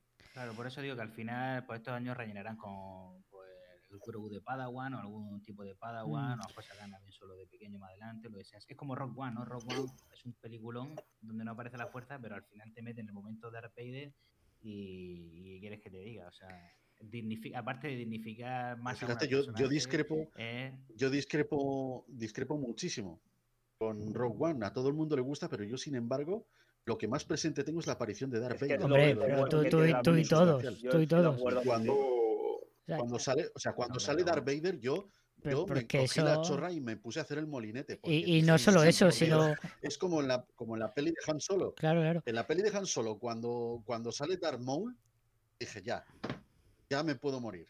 Ya merece la claro, pena haber pagado la entrada. Pero eso, eso tiene una explicación, porque tú no has visto Clone Wars. Entonces, uno que eh, al- cuando ves Han Solo. No, no, y- no lo he y- visto, no. Claro, y ves la escena post crédito. O sea, yo pienso que también verá que te tienes que dar con cara de what the fuck. Que de repente aparezca Darth Maul, un tío que lleva muerto 20 años o 18 años. Sí. La verdad que tiene que ser. Sí, tiene que sí, ser- realmente sí. Pero bueno, al final, pero en Star Wars, eh, si, Que si, caes al abismo, de que eh, es como, eso significa que, One y te dice, ah, Darth Vader. No te cuentan nada más del resto de la película. Sí, pero, eh, pero, mí a ver, pero la película, a mí me parece muy buena la peli, pero es que eso es muy gordo, eso es muy gordo. No solo lo de Darth Vader, sino cómo, cómo hila exactamente con el episodio, con el, con el episodio come el 4. resto- para mí, por lo menos, se come el resto de la película. Sí, para mí la película es a muy mí, buena, a a mí mí la no me lo me parece, a mí me gusta mucho. A mí Me encanta Rogue One. Sí, La veo tantas veces como puedo, cuanto puedo. O sea, a mí me encanta de principio a fin. Eh, tiene. La película puede terminar tranquilamente en el sacrificio. Eh, esa escena, por decir de una manera, post créditos que le agregaron con el mejor Vader de todos, ¿no? Con ese, ese Vader que, como siempre lo imaginamos en nuestro inconsciente, pero nunca lo vimos en pantalla por limitaciones técnicas o, o de la película en su momento. Eh, bueno, lleva la película a un nivel mucho más alto y anula hace que, que todo lo demás sea más pequeño. Pero la película, si no estuviera la presencia de Vader, sería genial. Creo que lo de Vader es un regalito que nos hicieron que. sí, estoy de acuerdo, más. estoy de acuerdo. Y Que por, que cierto, la aparición de Luke al final del capítulo nos ha parecido Mucho, Darth Vader. mucho. Claro, claro. Muy, muy, ha, sido muy muy similar muy similar. Pero, pero también Ah, por pero fíjate. concepto, porque es devolver esa, esa, Es esa, poquito- a- a- esa, cosa- perdona. No, no, que iba a hacer la comparación a, a tenor de lo que estábamos Sí. hablando, de que es como si vas a comprar gasolina y, me- y te dicen, mira, y de regalo toma un Ferrari.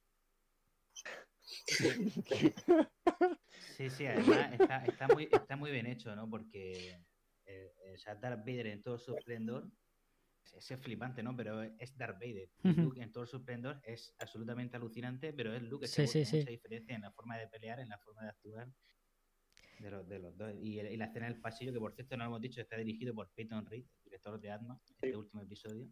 sí, Y, y, y nada, está, está Oh, pero es que en esta última temporada me he empezado a fijar y está dirigiendo Bryce Dallas Howard, está dirigiendo Robert Rodríguez. y, o sea, es una Sí, pasada. Dallas ¿eh? O sea, Howard aquí han ha- puesto la carne en el asador. Sí, Sí, sí. Sí, en la primera estuvo también la primera. Sí, repiten Sí. mucho de la primera temporada. Eh, Robert Rodríguez dirige el peor capítulo de la temporada, seguramente. Hombre, yo Uf, a mí eh, me, ¿Cuál es el peor a- capítulo de la temporada? Por favor, que alguien me lo aclare. Es que Son yo todos buenos. todos, hasta con el peor. El que llama, el, Cuando, cuando Grogu está está en la roca esa. yo Por, me di- por lo menos a nivel de Eh, dirección. Es que es, es raro ese, ese episodio. Es Robert Rodríguez, o sea, yo no Sí, sé, yo, pero es yo que a mí es- no, me gusta, no me gusta Robert Rodríguez, pero o sea, lo veo auténticamente Robert Rodríguez. capítulo. A mí es me el único gusta. donde se ven romperse los cascos de los. Sí, eso mola mucho. soldados, Eso mola mucho. Sí. Es que eso es Bueno, muy a Robert Rodríguez. Sí, pero es que ese capítulo, de- a pesar de ser. a- La aparición de Boba Fett No, es otro puntazo es una, tremendo, ¿eh? es una pedazo. Si es que ese capítulo es eso, tiene eso, puntos altísimos. Tiene puntos altísimos ese capítulo. es eso, o sea, aparece la Esclavo 1 volando, ya se aterrizando en la nave de Boba Fett. Y, y a mí me da igual. Es decir, que yo nunca he sido, yo nunca he sido un admirador de Boba, de Boba Fett. O sea, nunca he sido. Joder, ahí- yo hasta, hasta que. pero- Hasta esta serie yo tampoco lo era. Yo Pero- que en es que sarna Boba. Fett, eh, a lo mejor en el universo expandido que yo no he leído, No, en, uni- en el universo expandido sí sale del Por eso digo, pero que realmente- Muchas historias, muchas historias. no habíamos visto Lo- en nada. George Lucas lo concibió. Eso lo contarán en la serie casi seguro. No, Oye, ¿qué opináis? George Lucas- opina- No, no, solamente quería comentar una cosa. ¿Opináis que lo mejor es la, es la serie que mejor presentaciones de personajes ha hecho? Tanto con Boba Fett como la Soga Tano, eh, con Luke. O sea, es que cada vez que presenta un personaje es, es una locura. Pero porque, que porque es que yo creo que es la, es, es la clave, que, que coge Bueno. los conceptos de esos personajes que nos gustaban y, y los trae a... Y lo introduce. Claro, los introduce, pero, pero de, de forma como, tal y como nos lo imaginábamos, ¿no? Que, que nunca, incluso muchas veces nunca lo llevábamos a ver. Pero es lo que quisiéramos ver. Creo, no sé quién lo comentaba, Iñaki, creo, ¿no? Que comentabas algo así. No, no sé, yo es que he dicho tantas cosas Ah, bueno, ya bueno. que. Pero, pero Hombre, sí, ¿Por qué pero- me tomáis con en Luke- serio? Con Luke, con Luke, yo por ejemplo, eso que tú dices me ha pasado con Luke. sí, sí, sí, sí. El único Luke Skywalker que he visto después del episodio 6 ha sido el del episodio 8, que por eso para mí es la peor, pero es algo muy, muy personal. Es la peor película porque, o sea, es que tu personaje favorito de toda la vida y que luego has leído Universo Expandido y es súper poderoso, bueno, en algunas novelas más, en otras menos. Pero bueno, todo bastante coherente. Y luego te llega y te tira el sable y que es algo, algo súper importante para un Jedi, te tira el sable como si fuese nada, es un payaso bebiendo leche de, de los animales, cazando peces con el palo y, y, y diciendo, y Eso de diciendo que levantarse se de la sala por- e irse. claro, y Mira, vamos por a ver. A, a los Jedi. O sea, eso, eso a mí me dolió mucho. Y por eso, también. Claro, y por eso Bueno. eh, lo que tú dices, lo que tú, lo que tú dices, eh, o sea, han, han traído a Luke de la forma que yo me lo imaginé. Pero ya no solo por ver a Luke peleando súper fuerte, sino es que todo, el estilo de lucha de Luke, o sea, yo ahí perfectamente veo a Luke Skywalker, su estilo de lucha peleando. Su cómo se mueve yo creo su que es lo que todos si- queríamos ver de Luke. si lo fijáis, si os fijáis de pie, cómo está de pie Luke eh, cuando sale R2 y tal, que por cierto, también mola, mucho el momento R2. También es que la No pose hemos que hablado tiene de Luke, R2 y también está las manos cruzadas lo tiene todo, o sea, está súper estudiado el personaje que yo creo que claro, es el propio Mark Hamill, el que está ahí de- debajo de, de la máscara. Y es espectacular y, a mí también me, emocionó. Pero bueno, oye, mm, entiendo que los tiempos cambian, que el look que hemos visto en el episodio del Mandaloriano eh, tiene un camino después de eso y hasta que lo vemos en el episodio 8 de Star Wars, pues también le han pasado cosas que le han hecho de alguna manera pues cambiar un poquito su temperamento, su concepción. Y mira, un punto bueno, porque la gente, el episodio 8 de Star Wars lo pone mucho al caldo, pero a mí un punto bueno eh, es que han vuelto a coger y han vuelto a hacer los efectos especiales de, o sea, utilizando puppets, utilizando ma- marionetas, muñecos, Hmm. eh, como, como se hacía en la saga original, ¿vale? Porque recordemos que en el episodio 1, 2 y 3, cuando lo hicieron a principios de, o sea, en el 99 y a principios de los 2000, en el 99, con el episodio 1, lo hicieron también así, utilizaron una marioneta, por ejemplo, para hacer de Yoda, algo que al convertirlo al formato doméstico DVD Blu-ray, retocaron digitalmente y la trilogía de las precuelas, Yoda es un personaje digital. Sin embargo, en el episodio 8 de Star Wars, que es más moderna, es más actual, eh, han vuelto a hacerlo una marioneta. Y es que concretamente esa marioneta es muy similar, por no decir idéntica, a la trilogía antigua. Con lo cual, Sí, eso es un tiene importante también punto de tiene- conexión. Tiene, Y en el, y en el Mandaloriano lo están, hecho, lo están haciendo con Baby Yoda. Están cogiendo una marioneta y no están abusando del, del CGI, lo cual me parece claro, impecable. Pero eso, eso ha sido un acierto total, vaya. sí, sí, sí, sí. O sea, yo alabo esas cosas. Claro, es más realista. sí, Y, sí, y creo, y creo incluso incluso en el Luke Skywalker que hemos visto en el episodio último de- del Mandaloriano, eh, con, el, con el que hemos visto en el episodio 8, a mí me parece verosímil. Es un personaje que está más maduro, que está más cascado, que ha perdido a sus alumnos, que ya no es que no crea en la fuerza, por supuesto que cree en la fuerza. Lo que pasa es que está hasta las pelotas de la fuerza porque no le ha traído más que desgracias. Ha perdido a su familia. O sea, para él la fuerza, digamos que, que- que se lo toma y en su madurez y que como la un ve, castigo. la ve desde otra, desde otra perspectiva. Desde otro punto de vista. No es el, Yo soy muy defensor del Eh, episodio 8, ya lo sabe Miguel. Ya, sí. Sí, a, a mí visualmente me flipa el hecho. No, visualmente y, y, el, y la idea del embargo- concepto que tiene. Sin embargo, eh, Miguel, eh, yo quiero decirte con esto que mm, comprendo tu reacción al ver eso en el episodio 8, al ver esa reacción de Luke cuando coge el sable de luz y, y lo tira, ¿no? Lo comprendo perfectamente porque fíjate, yo no he sido fan de Star Wars, yo creo que hasta 2007, 2008 con el primer videojuego de El Poder de la Fuerza, que me enganché a la saga.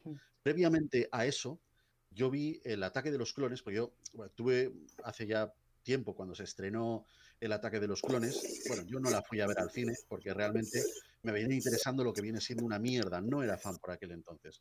Conocí a una chica con la cual salí y con, bueno, creo que esta experiencia ya la he contado alguna vez, pero eh, esa chica era muy fan de Star Wars, muchísimo.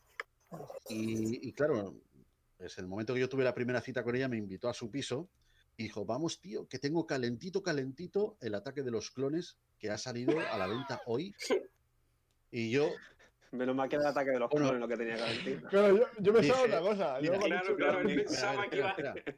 No, no, no. A ver, que, que no vais él desencaminados. pensaba Yo que iba a sacar otra cosa y sacó el DVD. No, A ver, a ver, a ver. Pensaba que iba a sacar el sable que queda segunda parte, No, queda no segunda vais- parte. No vais mal desencaminados, porque evidentemente yo lo que quería no era ver el ataque de los clones, sino, bueno, ya sabéis. En fin, el caso es que ella me invita, me invita a su piso y para mi sorpresa, pues estamos viendo el ataque de los clones. Yo al principio, como no he visto película súper fantasma, romántica, por cierto. ni las tres películas eh, antiguas, pues de momento no me estoy entrando de mucho y como que me la trae el país. O sea, la tía estaba suficientemente buena como que para ver una película que no me gusta. O sea, vamos a ver, si, si luego la experiencia, años después he llegado a ver Crepúsculo por tener sexo. ¿Cómo coño no voy a poder con el ataque de los clones? Pues me puse a ver el ataque de los clones y me pasó una cosa muy curiosa, que estaba en el sofá con ella y estaba viendo el ataque de los clones y me la dormí de puta madre y en esto de que bajo la guardia pensando, porque para mí había pasado un instante, pensando que no se había dado cuenta, pero cuando levanto así un poquito y abro un ojo y veo a Yoda, a Yoda, a ese retaco que apenas se tenía en pie, empezando a dar vueltas por ahí con un sable de luz, peleando contra, contra Christopher Lee. Yo digo, pero coño, ¿pero qué hostias ha pasado aquí? Ahí. Y esa reacción creo que es, o sea, igual de sorprendente que la que tuviste tú, Miguel. Por eso creo que empatizo contigo cuando tuviste a Luke Skywalker hacer eso, no te lo esperabas. Al igual que no me esperaba yo que ese enanito verde de pronto empezase a rebotar por todas las paredes y a luchar contra Drácula, tío. Hombre, Oye, por aquí. Bueno, eh, antes- no- Miguel, no- Miguel, no- Miguel, Miguel. Antes quería, porque han dado un detalle muy bueno, Vélez, de un evento y lo vemos, que dice: eh, ¿qué, qué os parece R2 que cuando ve a, a Grogu le puso lo- eh, luz roja al principio y luego le puso el azul? Ya en su día le puso la luz roja al Anakin malo, Anakin Sith. ¿Habéis dado cuenta de ese detalle de la luz Hombre, roja? Al final, sí. Al final, R2 es el- auténtico protagonista de esta historia. de la guerra de la Parece galaxia. que lo sabe todo. R2 salva el día. Lo ha documentado todo. Claro, y no, le da el visto bueno. O sea, al final es fiel compañero de Luke. Ya te digo que es el que lo salvó de ahí en Coruscant, ¿eh? R2. Bueno, perdona, Miguel, iba a responderle a, a Iñaki, Sí, tío, que perdona. Antes quería comentar un poco, hacerle un poco, para hacer un poco de caso al chat, que lo- los tenemos muy abandonados. No, sí, no, que con el episodio 8 no es solo lo de que Luke tiene la espada, es toda la filosofía que tiene la película. De que muera lo viejo, adelante lo nuevo, ahora ya aparece Yoda y quema todo el árbol este, los libros de los Jedi, no. Me parece muy incoherente con el personaje de Yoda. O sea, tú dices, que lo puedo entender, ¿eh? Del Luke. de No, pero, pero qué, qué mal, qué mal, Desde el episodio. qué mal exceso y se queda con lo esencial. Queda quema toda la opulencia y se queda con, con la fuerza pura, queda- se queda con lo esencial.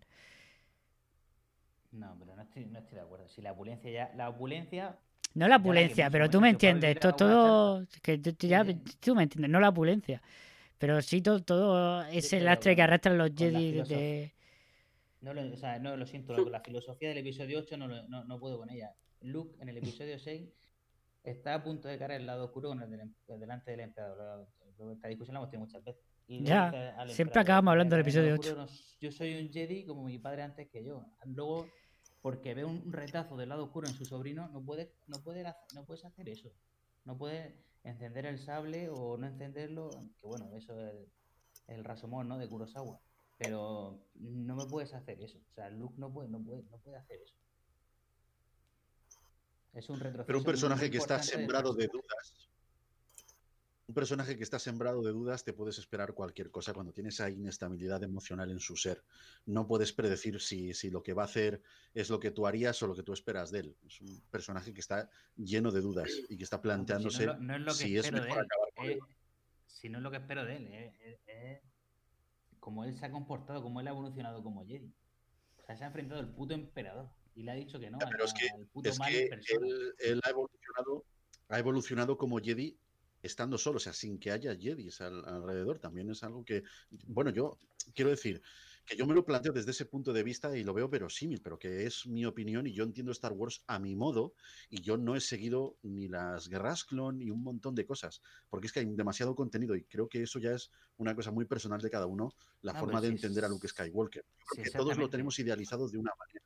Sí, exactamente. Si aquí es tú te quedas con lo que quieras y hasta así tanto que tú puedes elegir con qué quedarte. Es decir, hay gente que es mucho más apasionada que yo, muchísimo más, de Star Wars y que sabe muchísimo más y le encanta el episodio 8. Y como, por ejemplo, Luis, Luis le encanta el episodio 8. A mí hay gente que también sabe mucho más y no le encanta. Al final tú te, puedes, te quedas con lo que quieras, ya está. Si hay tanto. Claro. Bueno, eh, Encantarme bueno, tampoco, final, ¿eh? Me, gusta, me gusta la, la idea de base, pero tiene, la pe- como película tiene cosas mejorables. Pero bueno, que lo que está claro con, con esta trilogía, pienso, o sea, es que no, no, no ha, no ha pasado como ahora, ¿no? Ahora ha habido un, un plan en conjunto, ¿no? De Fabro y Filoni, ahora ha habido un, un plan conjunto donde se han ido pergeñando ideas y si poco a poco han ido plasmándolas de puta madre en comunión entre Favoro y Filoni sobre todo. Y, y los demás, bueno, y Kathleen Kennedy y tal, y es lo que nos pasó en la trilogía secuela. JJ habrán querido una cosa, el CEO de Disney quería otra cosa, Kathleen Kennedy no sabía qué hacer, luego Ryan Johnson, etc. El problema es la planificación que sabemos todos. Y ya un, un poco volviendo al hilo de- del último capítulo del Mandaloriano, eh, ya no sé si soy yo que, que he querido ver el, el metacombate, ¿no? En- entre el Moff Gideon y, y Mando, pero ¿no os ha parecido que la diferencia del estilo de combate entre un combate militar y el de los Jedi? No sé, yo recordaba los, los combates de sable láser y los movimientos eran mucho más fluidos, o, o en el momento de pelear Luke contra los, los soldados negros. Y sin embargo, el combate de ellos dos era más, Ujú. más burdo, más, más de treta. Claro. No sé si a lo mejor Sí. ha sido algo que yo he querido ver o, Más o terrenal, realmente más terrenal, sí. Sí, sí. Hombre, yo entiendo que Ninguno cuando de un los dos Jedi es lucha contra.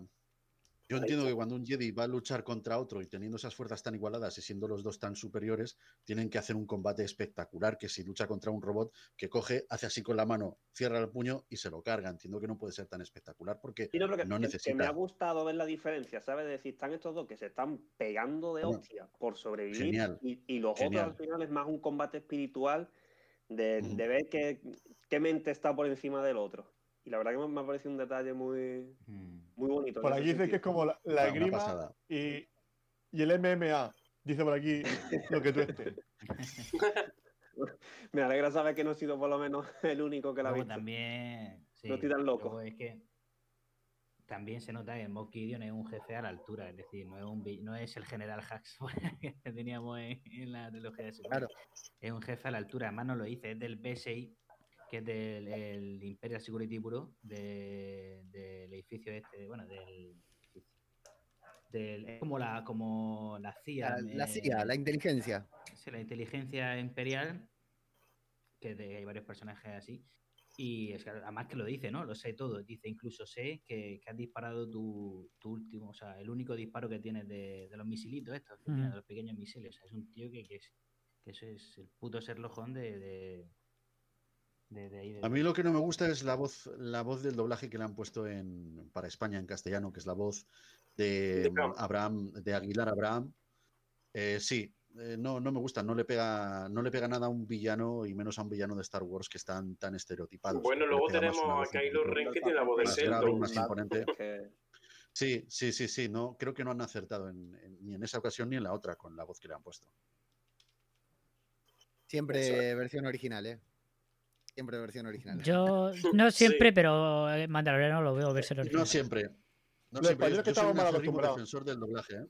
Sí, No, no, no, cuidado. Yo acostumbrados. No, no es que, no es que no es que estamos mal bastante A acostumbrados. ver, a ver, es- a ver, Es que entiende en- que, eh, o sea, verdad. que tampoco lo digo en serio, a ver, que es una forma de hablar. Evidentemente tenemos muy buenos dobladores, muy buenos actores de doblaje y creo que pues la gente, pues, evidentemente por comodidad y porque yo creo que el inglés tampoco es un idioma que los españoles, la gran mayoría maneje bien, pues evidentemente pues triunfa Mira, más do- todavía. dobladores, dobladores hay en Checoslovaquia, dobladores hay en, en Italia, en, en México y, y en América Latina eh, hay dobladores. En España tenemos actores de doblaje. No, Mm. Cuidado, que no estoy, no estoy denigrando ninguna de estas profesiones, ¿vale?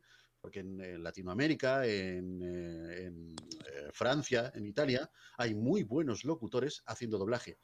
Pero es que en España tenemos actores de doblaje, gente de teatro. Ah, tenemos en todas unos partes estándares habrá de actores doblaje de altísimos. Yo Sí, sí, sí, sí, sí, pero me refiero. Me quejo porque teniendo el estándar, teniendo el estándar tan alto como lo tenemos, que hemos llegado a ser los mejores de- del mundo en este oficio, porque es un oficio, ¿vale? Eh, el doblaje de, tan mala, de ¿no? demanda. Sí, han hecho una elección pésima, tremendamente pésima con, con el doblaje de, de estos personajes. Creo que deberían de haber escogido otro tipo de voces. Octavio odia a la, a la, Luis, ibas a hablar tú, Luis, habla tú, Luis. Yo es que estoy de acuerdo, entonces no te voy a rebatir Yo, nada. Claro, como es estaba, en otra los cosa. villanos yo con el doblaje de aquí. ¿Todos lo habéis visto A mí, doblada? Yo, Yo sí. No, versión- yo, y yo la veo en versión original. Yo la veo en versión original. Ya, hombre, versión original mola, pero por ejemplo, yo no sé si en, en el caso de nuestro compañero, ajeno al tiempo que es, precisamente es argentino, yo creo que él no conoce a figuras que tenemos en nuestro país, como por ejemplo Ramón Langa. Eh, no sé si estás familiarizado, pero, pero bueno, oye, si, si no lo conoces, es, Bruce es Willis. un dato muy curioso que, que te dejo ahí. Sí, efectivamente, tú escuchas a Bruce Willis en versión original y dices, ¿quién es este tío? Claro. Bueno, también escuchas, tenemos ejemplo, Camilo. a, Pero bueno, es que eso también va un poco de. Escuchas a Humphrey, escuchas a, a Humphrey Bogart, escuchas a Humphrey Bogart en versión original y dices, pero si es que a este pato no le entiendo nada de lo que dice. pero- a mí me pasa, pero acá pasa lo mismo. Y mejora mucho. A Clint, también, a Clint Eastwood también le pasa igual, ¿no? Creo era Clint Eastwood que también tiene una voz así muy aflautada. Eh, que- Bueno, Clint Eastwood, eh, Constantino Romero. Me vas a comparar tú la voz de. Clint Eastwood, que Clint Eastwood será un, dire- un director estupendo, un actor de puta madre. Pero el actor de doblaje que tiene en España, en cuanto a voz, ¿vale? En cuanto a voz, es muy superior. Ya, pero que eso también va un poco dentro Yo de la supongo- cultura de cada, de, de supongo cada que- país. Claro. Sí, A lo mejor a nosotros nos Sí. pega más una voz grave, una voz tal, y, a- y en Estados Unidos pega más esa voz más nasal, como puede tener Bruce Willis o Humphrey Bogart. que Eso es diferente. Sí, Y O sea, supongo que al, compañero allí en, en Argentina le pasará también, tendrá, pues, pues imagino que tendrá casos similares.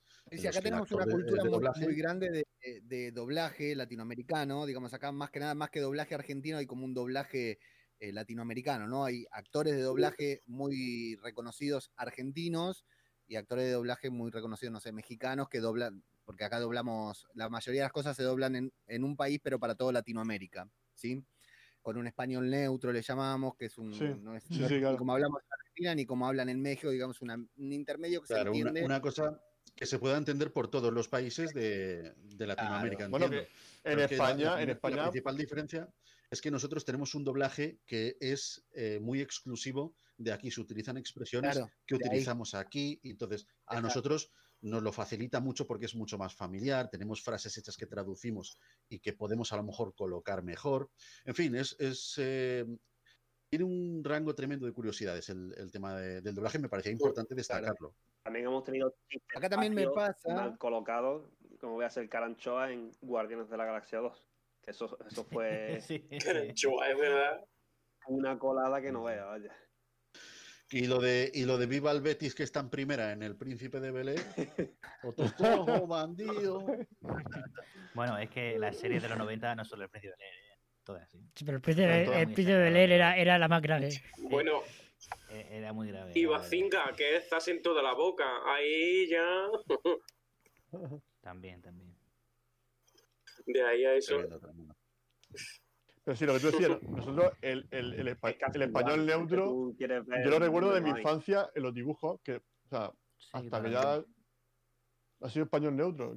O sea que a lo mejor de pequeño no, no eres consciente de eso y ya lo hemos vuelto como más Claro que selectivo. sí, hasta los 90. Y que por suerte ha evolucionado también, que no, no se ha quedado estancado. Sí, vaya, sí, que- por supuesto, la industria del doblaje ha evolucionado mucho y creo que el momento pletórico para, para el doblaje en España ha sido los 90 y la primera década de 2000. A partir de ahí ha venido degenerando un poquito porque había cierta demanda, porque había huelga de determinados sectores y ha necesitado meter gente, mucha gente Mm. que se estaba formando conforme iba trabajando, es decir, no como estos actores de doblaje que Mm. venían del teatro ya formados. Entonces, mm, bueno, en fin, yo con esto no me quiero alargar porque sé que es un tema que no procede, que no viene a cuento y me podría tirar horas hablando de eso y no, y no lo voy a hacer porque, porque tengo que vender mis putos libros. Así que el que quiera saber que los compre.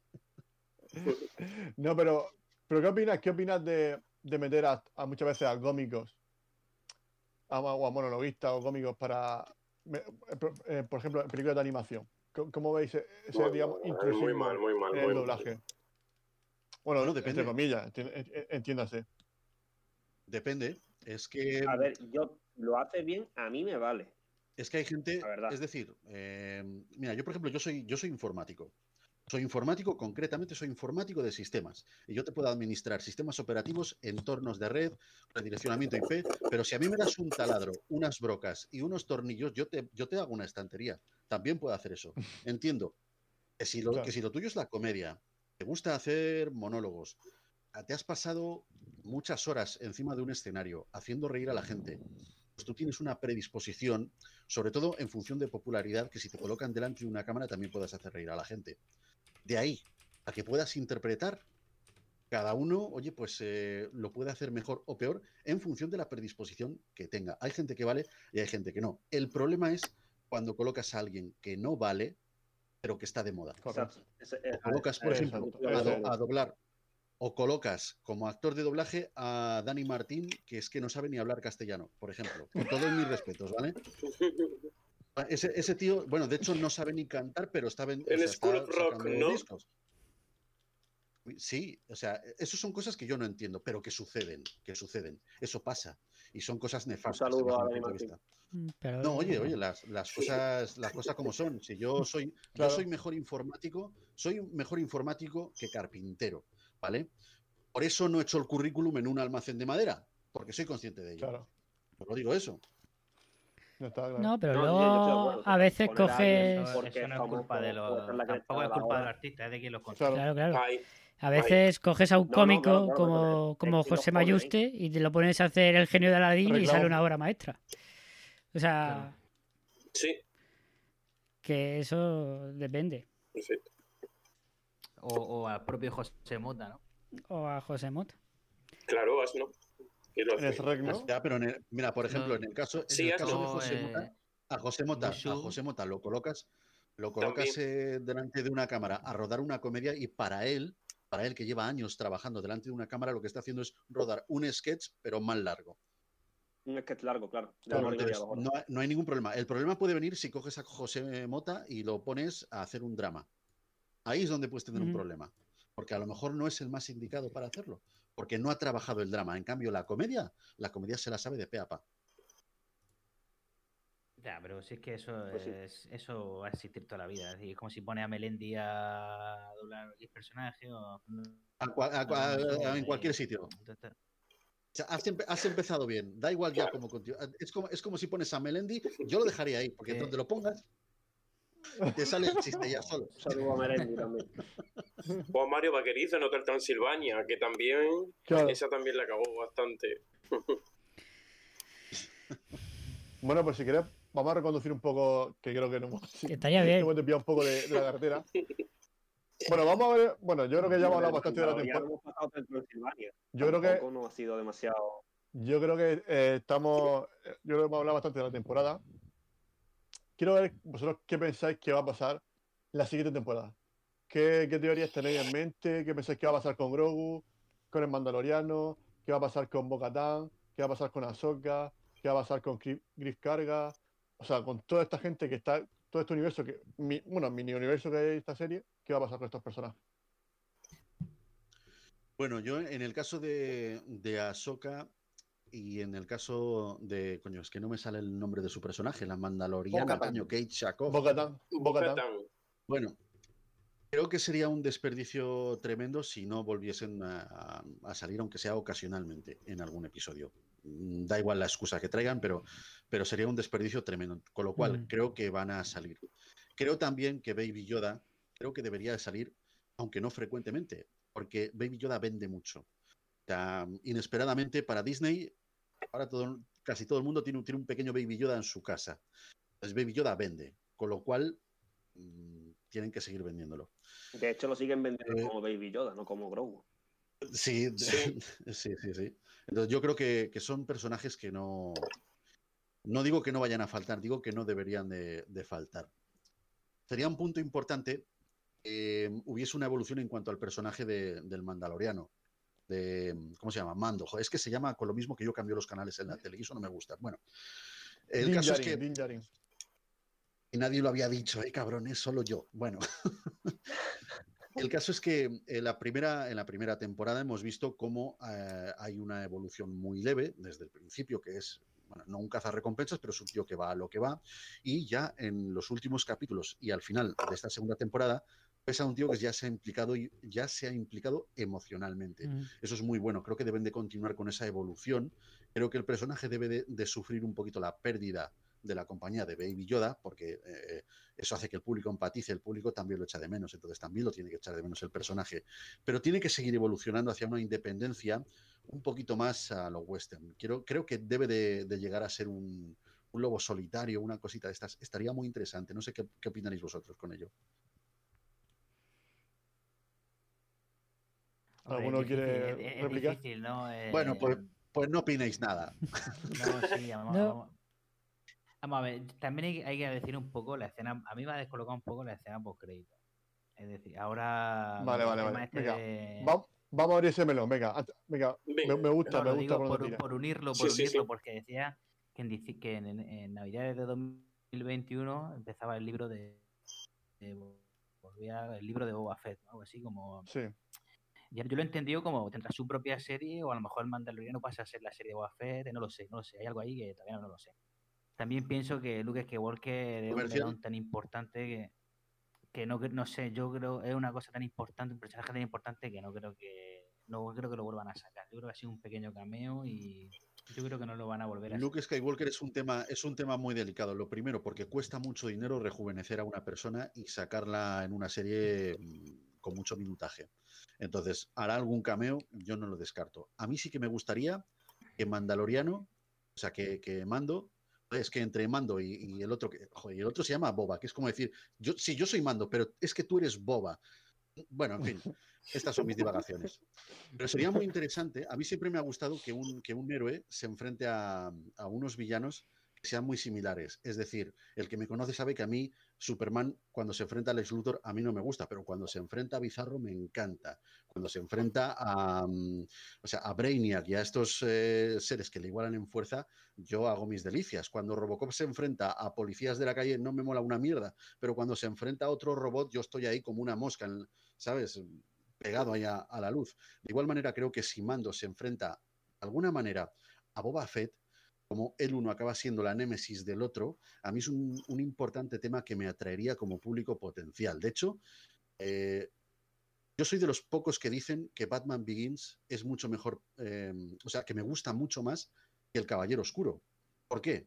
Porque el héroe, que es Batman, se está enfrentando a su némesis, que a la vez fue su mentor. Y me parece un concepto muy interesante. Sin embargo, en la segunda parte, eh, o sea, el Joker le roba el protagonismo a Batman, cuando se supone que estoy viendo una película de Batman. Por eso a mí me gusta más Batman Begins. O sea, estoy justificando un poquito las razones Eh, por las cuales yo creo ya. Yo, creo sí, que, Ya, se bueno, Luis, esta idea. Luis, un segundo, un segundito. Eh, Luis, por alusiones, por alusiones, Luis. No, no, no pienso responder a eso. No, no, no, no, por- No, no, no. A ver, a ver, a mí, a mí, a son mí, yo opiniones, cada uno es- tenemos la co- nuestra. A ver, como película de Batman, A yo ver. coincido que la mejor de Nolan es la 1. Como película en general, me parece que El Caballero Oscuro es un peliculón de, como la copa de un pino. Como mitología de Batman, sin duda, la, la- la primera, Begins, es la, es la, la que más traslada el concepto de Batman. Que por otro lado me parece de los peores Batman llevados a la pantalla, pero bueno. como Batman, no como películas. Sí, sí, como No, pero es que es cuestión de opiniones. Sí, Mira, sí, yo- es yo cuestión de gustos, sí, aquí- las personas, las personas merecen, merecen respeto. En cambio, las ideas, el respeto se lo tienen que ganar. ¿vale? Esto es importante. Las ideas no tienen que tener ningún respeto. Las personas sí. Las ideas tienen que ganarse ese respeto. Y una persona puede cambiar de idea. Una idea es, Correcto. es lo que es.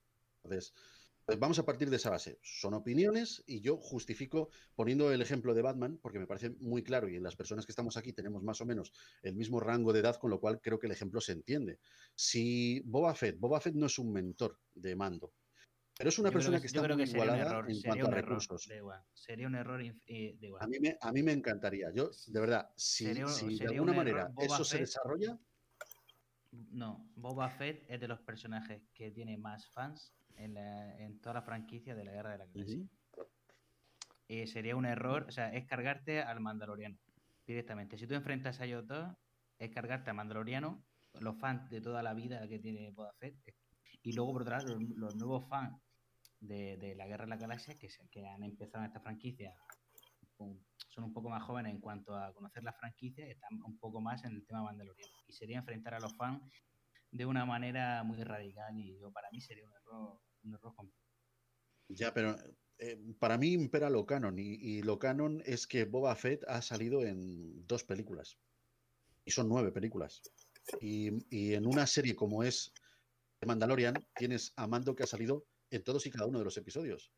Eh, Yo no digo que tenga que acabar de una manera, que, que- pero yo Y a Boba Fett lo veo como una salido, especie y Jar de... Ha salido en tres películas y no por eso es mejor que Boba Fett que ha salido en dos. que- Pero es que no digo, no digo, no digo que sea mejor, digo que, eh, a ver, sería muy interesante.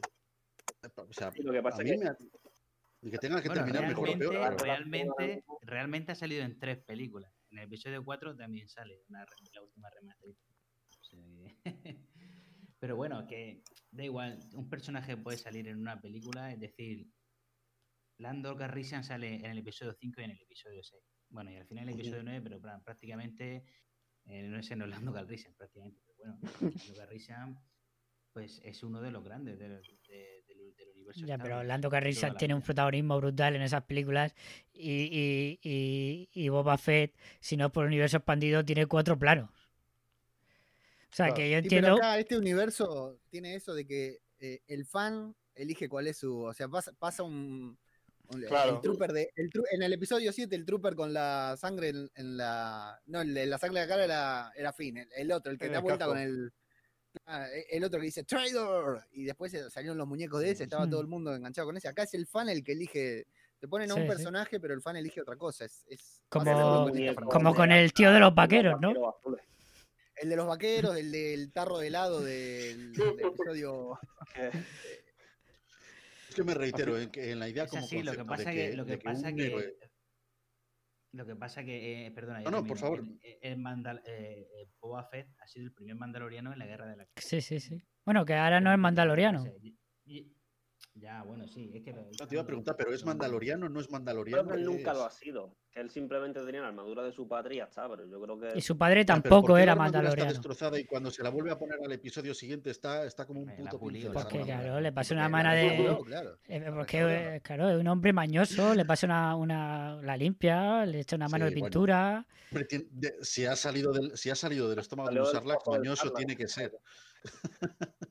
no, pero en serio, yo solamente quiero reiterarme en que me parece muy interesante el concepto de que un, un héroe o un protagonista de una serie se enfrente a un villano que esté más o menos igualado a sus condiciones. Eso me parece, me parece interesantísimo, de verdad, me atrae muchísimo como público potencial. Sí, yo, yo que creo... Argumentalmente, tal y como se ha quedado ahora mismo. Perdona, perdona. no digo que tal y como se ha quedado Gonzalo. argumentalmente ahora mismo la relación entre ellos dos, veo muy forzado el que los vayan a enfrentar, porque mm, Mando ahora mismo no tiene motivos para ir a Tatooine, salvo que sea algo, en mi opinión, muy, muy forzado. Y, y, y Boba no va a salir de allí. O sea, a- acaba de, de liar la parda y decir, planto mis huevos aquí y yo soy el nuevo señor del crimen. Claro, él. él- Yo no, se- lo mismo nos sorprende, pero yo ahora mismo, tal y como lo veo, yo no creo que. Por lo menos la temporada siguiente, si sale, será en plan algún comunicado o algo, sobre todo en el momento en el que sabemos que va a tener su propia serie. Entonces, ¿Y qué tener pensáis que va a pasar con.? él y además que salga de manera asidua, entre comillas, en, en la siguiente temporada, mm, yo creo que no, que no van a ir por ahí. Yo creo que tampoco. te- te- Yo creo que tendrá más sentido, yo creo, lo que hemos hablado antes de Boca Tan. Ahí está. Sí. Sí. Yo creo que sí, ahí. Oye, Además, ¿y que qué se ha que abierto, pasar además con.? que se ha, se ha abierto ahora Eh, el tema Mandalorian de. Grogu, de hecho, ni va a salir, vaya. Claro. Sí, además que ¿Y se, ha- se pensáis que, abierto qué pensáis que va a tema pasar con, de, con la nave de de.? la, de la espada, de, de, de, de todo el credo este de, de la herencia de la espada que se gana con Claro. lucha y tal, y Bocatán va a tener sus más y sus menos con- contra el Mandaloriano. Yo creo que ese sí puede ser a lo mejor. Bo-Katan está rabiando ahora mismo, vaya. A mí sí me gustaría que explotar fuese la tercera. Ese, puede, ese sí puede ser a lo mejor un poco el enfrentamiento más que. Sí, sí, sí. Yo, de todas formas, lo que espero para la temporada 3 es que no abandonen eh, la, la fórmula de estas dos primeras temporadas de, de aventurita individual de cada episodio. Sí.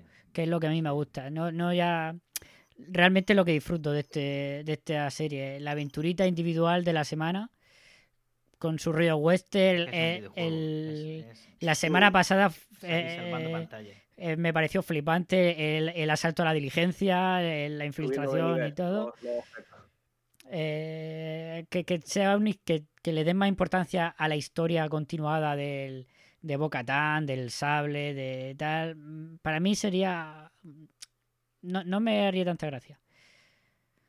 Hombre, lo que pasa es que si lo han sacado, tienen que. Sí, sí, sí, pero como ahora que está de fondo. Pero, cada lo, pu- Lo pueden cerrar en otra serie. Como, es- como hay 10 series, pueden. No, no, claro. se- será por serie. Sí, eso sí. Pues, y si no, mañana te anuncian otra. Pero yo tengo una duda. Ahora Mando, ¿cómo se llama? Al, no tener nave, ¿qué, qué va a hacer? O sea, ¿se va a quedar aislado en, en un planeta o qué pensáis que, que, que- que va a hacer Mando? Ahora, ahora mismo va en el crucero imperial. Yo, que, yo pienso que la tercera, temporada, la tercera temporada va a arrancar ahí. Más o menos en. Que no- se ha quedado. ¿Que La no tercera tiene nave? ¿Has dicho la, la tercera emporrada? Está traicionado ahí el me subconsciente. yo el Que, viernes. que no, que no tiene nave. Yo la última vez que lo vi estaba en un destructor imperial, como dice el compañero. O sea, ¿cre- ¿creéis que se va a mover ese bicho? Hombre, sería interesante. Si fuese yo, ya me lo hubiese adjudicado. Ya. Hombre, ese, ese Soy de Bilbao. para- ese bicho Soy es de para Bilbao, tío. Ese bicho es para Bocatán, para recuperar el mando. Yo creo que van a, van a ir. Ah, es verdad, es verdad. Bueno, es que, bueno, es que yo Sí, creo sí, sí, que Mando. Bocatán, que, hombre, mi teoría es que tiene- se va. ya tiene otro pepino. Pero hacen falta muchos pepinos. Claro, hace falta muchos pepinos para, para conquistar. Pues que, Pero sí que es verdad pues, que que, que- pues que cuente con el mío. para hacer el gazpacho. No, pero escúchame, eh, quiero, es verdad que he, he vuelto a ver el, el capítulo y creo que Mando le dice que se va a ir con ella a, a- hacia, con, con ella a conquistar Mandalor. Creo que le dice, vale, vale, sí, sí. Que al, Si al me ayuda- cabo, eh, Mando se ha quedado sin horizonte, que era buscar un Jedi Claro. para. Entonces yo creo que va a ser, digamos, el escudero o el, no sé, o, o la Por eso montaña. te digo que yo pienso que la, que la siguiente Vale. temporada Claro. va a arrancar pues, prácticamente donde se ha quedado esta. Pero tal y como está ahora la cosa, sería conquistar Mandalor para él, ¿no? Que es el que tiene el sable, el sable negro. Bueno, de aquí a que lleguen a Mandalor, Y hay que ver cómo está Ahí, Mandalor, ¿eh? otro que Sí, Mandalor, ¿eh? Eso es verdad, hay que ver cómo está Mandalor. Eso es Menos verdad. mal que todos eh, sabemos de lo que estamos hablando, porque eso de que, que- que sería para él porque tiene el sable negro, pf, voy Y a luego- contextualizarse, vete tú a saber. Y luego, y, y- y luego que en el episodio 5, eh, o sea, perdón, en el capítulo 5 de la temporada 2, eh, Ahsoka lo que pasa es que eso lo van a guardar para su serie, creo yo. Está buscando a Thrawn. Thrawn eh, ese, o sea, es, es un, es un, un jefe imperial, ¿no? Como el, gran- eh, como el gran Moff este, Gideon. Exactamente. Es un jefe, es, es, eh, es como si fuese, como si tuviese de enemigo a Sherlock Holmes. ¿no? Un tío que va eh, dos o tres pasos por delante tuya. Lo que pasa es que yo creo que no van a tirar por aquí en esta serie. Se lo van a reservar para la serie de Ahsoka. Eso, eso Para es- suerte. también. eso es un pepino impresionante. A mí, Entonces, una de las cosas que más me entusiasma es este, esta especie de pequeño multiverso, por decir de una manera, de todas estas Sí. series que pueden estar relacionadas, que Griff Carga puede, evidentemente puede aparecer en Pelimoto, ponele que es de Tatooine, puede aparecer en la serie de, en el libro de Boba Fett, E- este pequeño multiverso que se empieza a crear de que todas las series, eh, al estilo Marvel, ¿no? Claramente. Claro. eh, Sí. es- es- todas las series van a interactuar, todos los personajes van a aparecer, eh, Ahsoka apareció en esta, Boca va a aparecer en la otra. Eso es una de las cosas que más eh, empezar a considerar arcos argumentales se expandan y se difundan y tengan efectos en el, en- en el resto de la serie me parece maravilloso. Sí, por eso decía yo que ahora hay que cambiar un poco el planteamiento ¿no? de cómo ver todo esto. Por ejemplo, Cara Dune, que la vemos como ayuda a mando, a- al mando, pero también la podemos ver en los Rangers de, de la Nueva República. Exacto, ella ahora, claro. ella, ella ahora hace una serie y fue una Marshall también de... Ha vuelto un poco a la Nueva República, ¿no? Trabajar para la República, entonces eso es muy interesante todo el planteamiento. Lo que pasa es que entonces, mm, enlazando un poco quizá con el con lo que ha preguntado antes Luis, ¿por, por qué el, el libro de, de Boba Fett no está incluido en el, en el plan de que nos ha enseñado Disney? Pero para no hacer spoilers, para no hacer spoilers. Claro. La sorpresa, Ya, pero, Sí. sorpresa, para que nos caigamos de culo hoy. pero te, te enseña las películas de los Vengadores de aquí al 2048 y ahora una serie que van a estrenar el año que viene, no te lo van a... De, de hecho, ya ocurrió en la temporada anterior cuando Grogu utiliza la fuerza para curarlo. Ya hubo un montón de especulaciones de, oh, es que eso en el episodio 9 que va a salir, ¿qué tal? Y realmente lo vimos. Entonces, por eso me, me ha sorprendido un, un poco el, el no verlo en, el, en, en la expo y sí verlo ahora al final, sobre todo cuando A mí es que faltaba tan poco, que viene, tan vaya. poco tiempo para el Correcto. episodio que, que dijeron, no digamos dijeron nada. que no lo mostraban. Claro, por una semana. Claro. sí, pues, Bueno, chicos, yo me los tengo que dejar. Ha sido Es por un- algo. Yo también no me quiero ir sin decir una sola cosita, porque estamos hablando de Boba y, y todos estos grandes. Eh, quiero destacar el personaje de Fennec Shan y a Ming-Na Wen, Buah. que es una actriz del carajo, de Agents of S.H.I.E.L.D., que estoy enamorado. que La última pose que, que tuvo ahí sentada al lado de Boba, tomándose un trago, empinando el codo. Sensacional todo lo de Ming-Na Wen en, en esta temporada, que, que lamenté mucho en la temporada anterior, que- la creíamos muerta. Eh, larga vida a Fennec Shan y a Ming-Na Wen. Hombre, 57 Sí, sí, sí. años. Ahí, ahí en nada, 57 años. Y mira, Yo no termino de ¿Cómo creerlo reparte? todavía. Madre mía. que tiene el 57. interior- tiene el interior- firmo, ¿eh? Tiene el interior lleno de cables. O sea, es- se ha quedado. Ha paralizado. La barriga.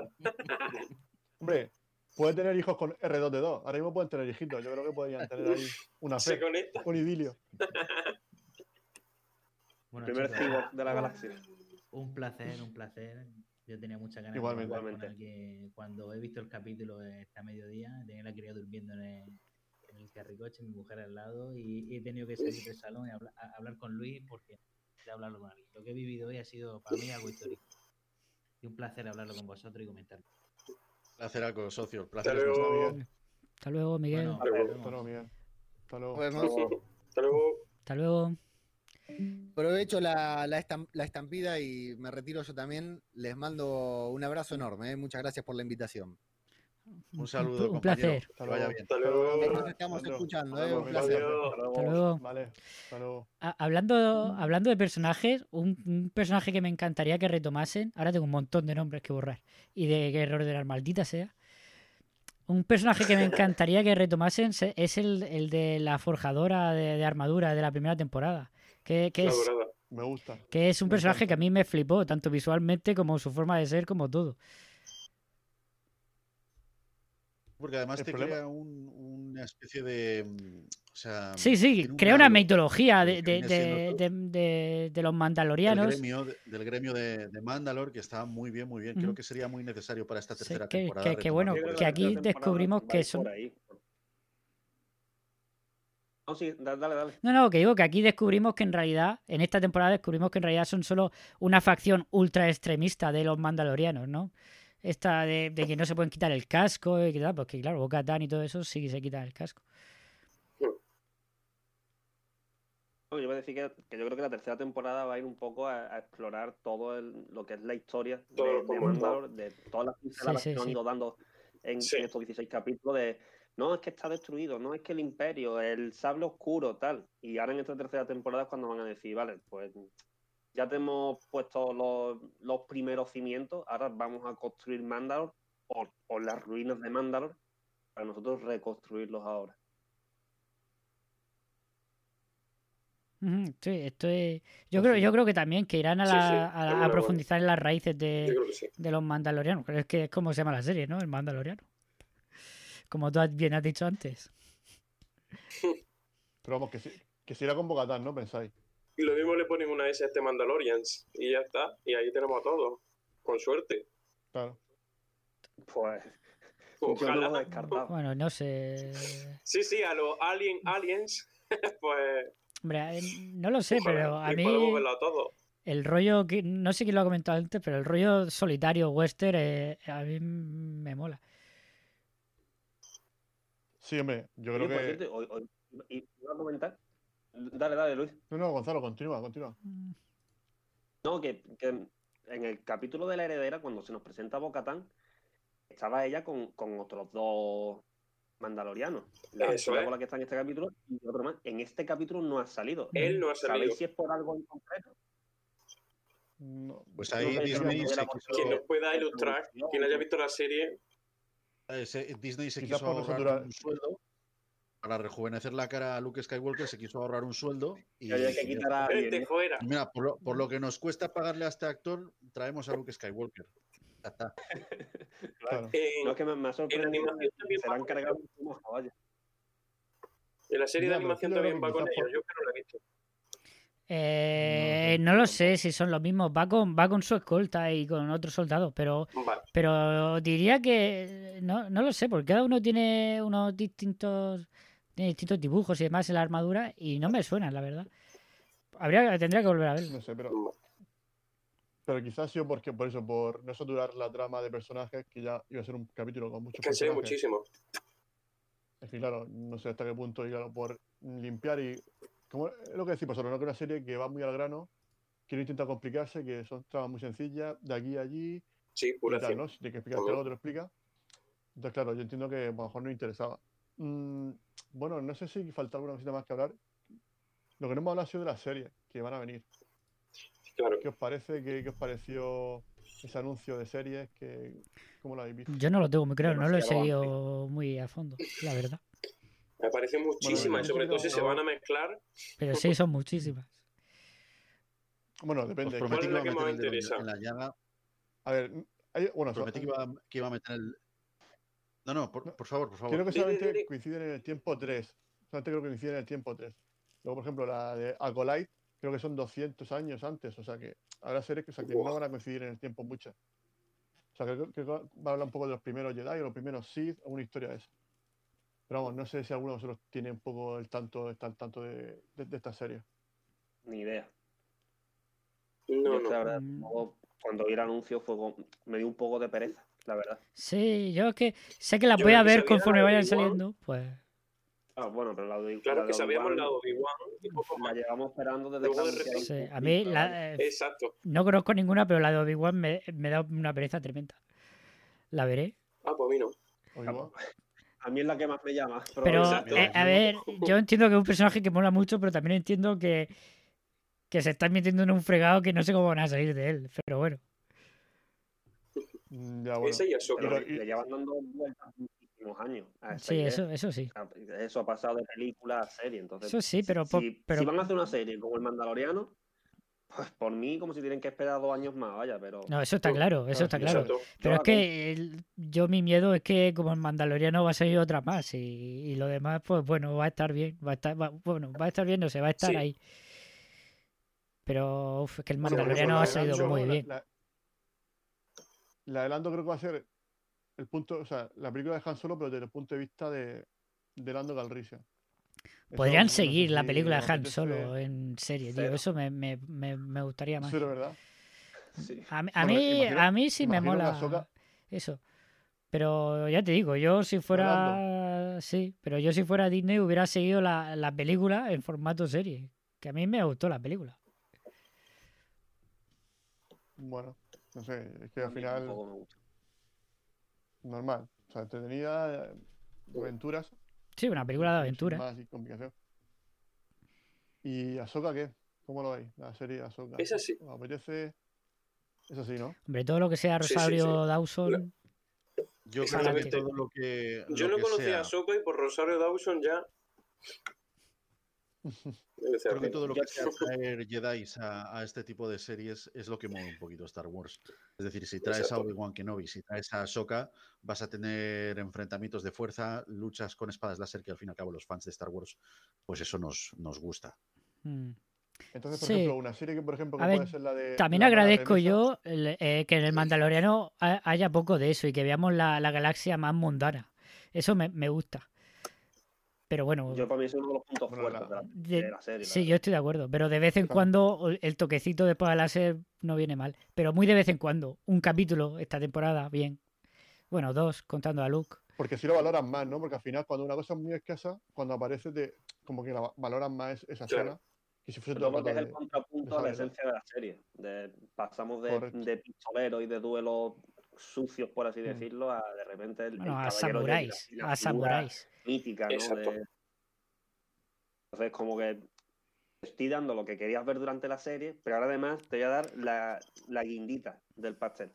Entonces, te lo estoy dando todo y con su medida con respecto a lo que la serie te ofrece. Bueno, y luego también tenemos la serie de La Remesa Mala. Que, que, que, es la- que son unos clones, ¿no? Creo que son clones. La remesa. ¿Se, llama así, nombre oficial? ¿La remesa mala? Bad Watch, eh, Bat- ¿no? Bueno, sí, Vale, vale, no, no lo sé, no lo sé. sí, pero creo que sí. Sí, sí, vamos. Yo, yo lo he De, visto así. de Bad Batch. Bad Bad Batch. Batch. No, hombre, sí, ¿Qué os sí. parece eso? ¿Qué- qué os Pues me parece? parece que ¿Cómo como lo traduzcan así, es una mierda de nombre. Esa no. No. Eh, no sé, en Clone Wars, esa, esa está, bueno, está Filoni en todas detrás, ¿no? Es como el, es como, Todas para él. eh, ¿no, Luis? O ¿Tú- sea, en plan, bueno, Toda sí, la vida. yo creo que va a ser una especie de Ke- Kevin Feige, de que- sí, ¿no? como en Marvel. Sí, sí. es que en la guerra clon le que- mucha, le dan mucha importancia a, a los clon, a los clones, vamos.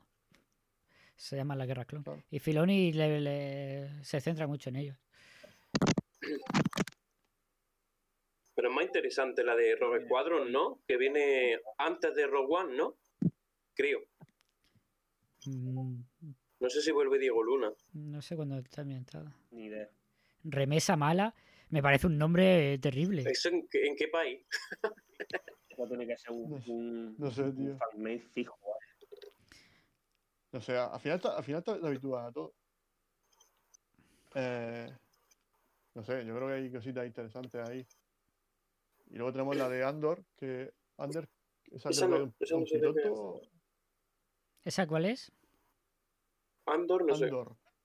Pero tienes que explicarnos de qué va, Luis, porque no lo sabemos. Es que yo no seguí eh, la- la- el evento ese ni... Es que ya te digo, como eh. conforme las vayan colgando, la, la iré viendo, pues no me... A ver si por el chat.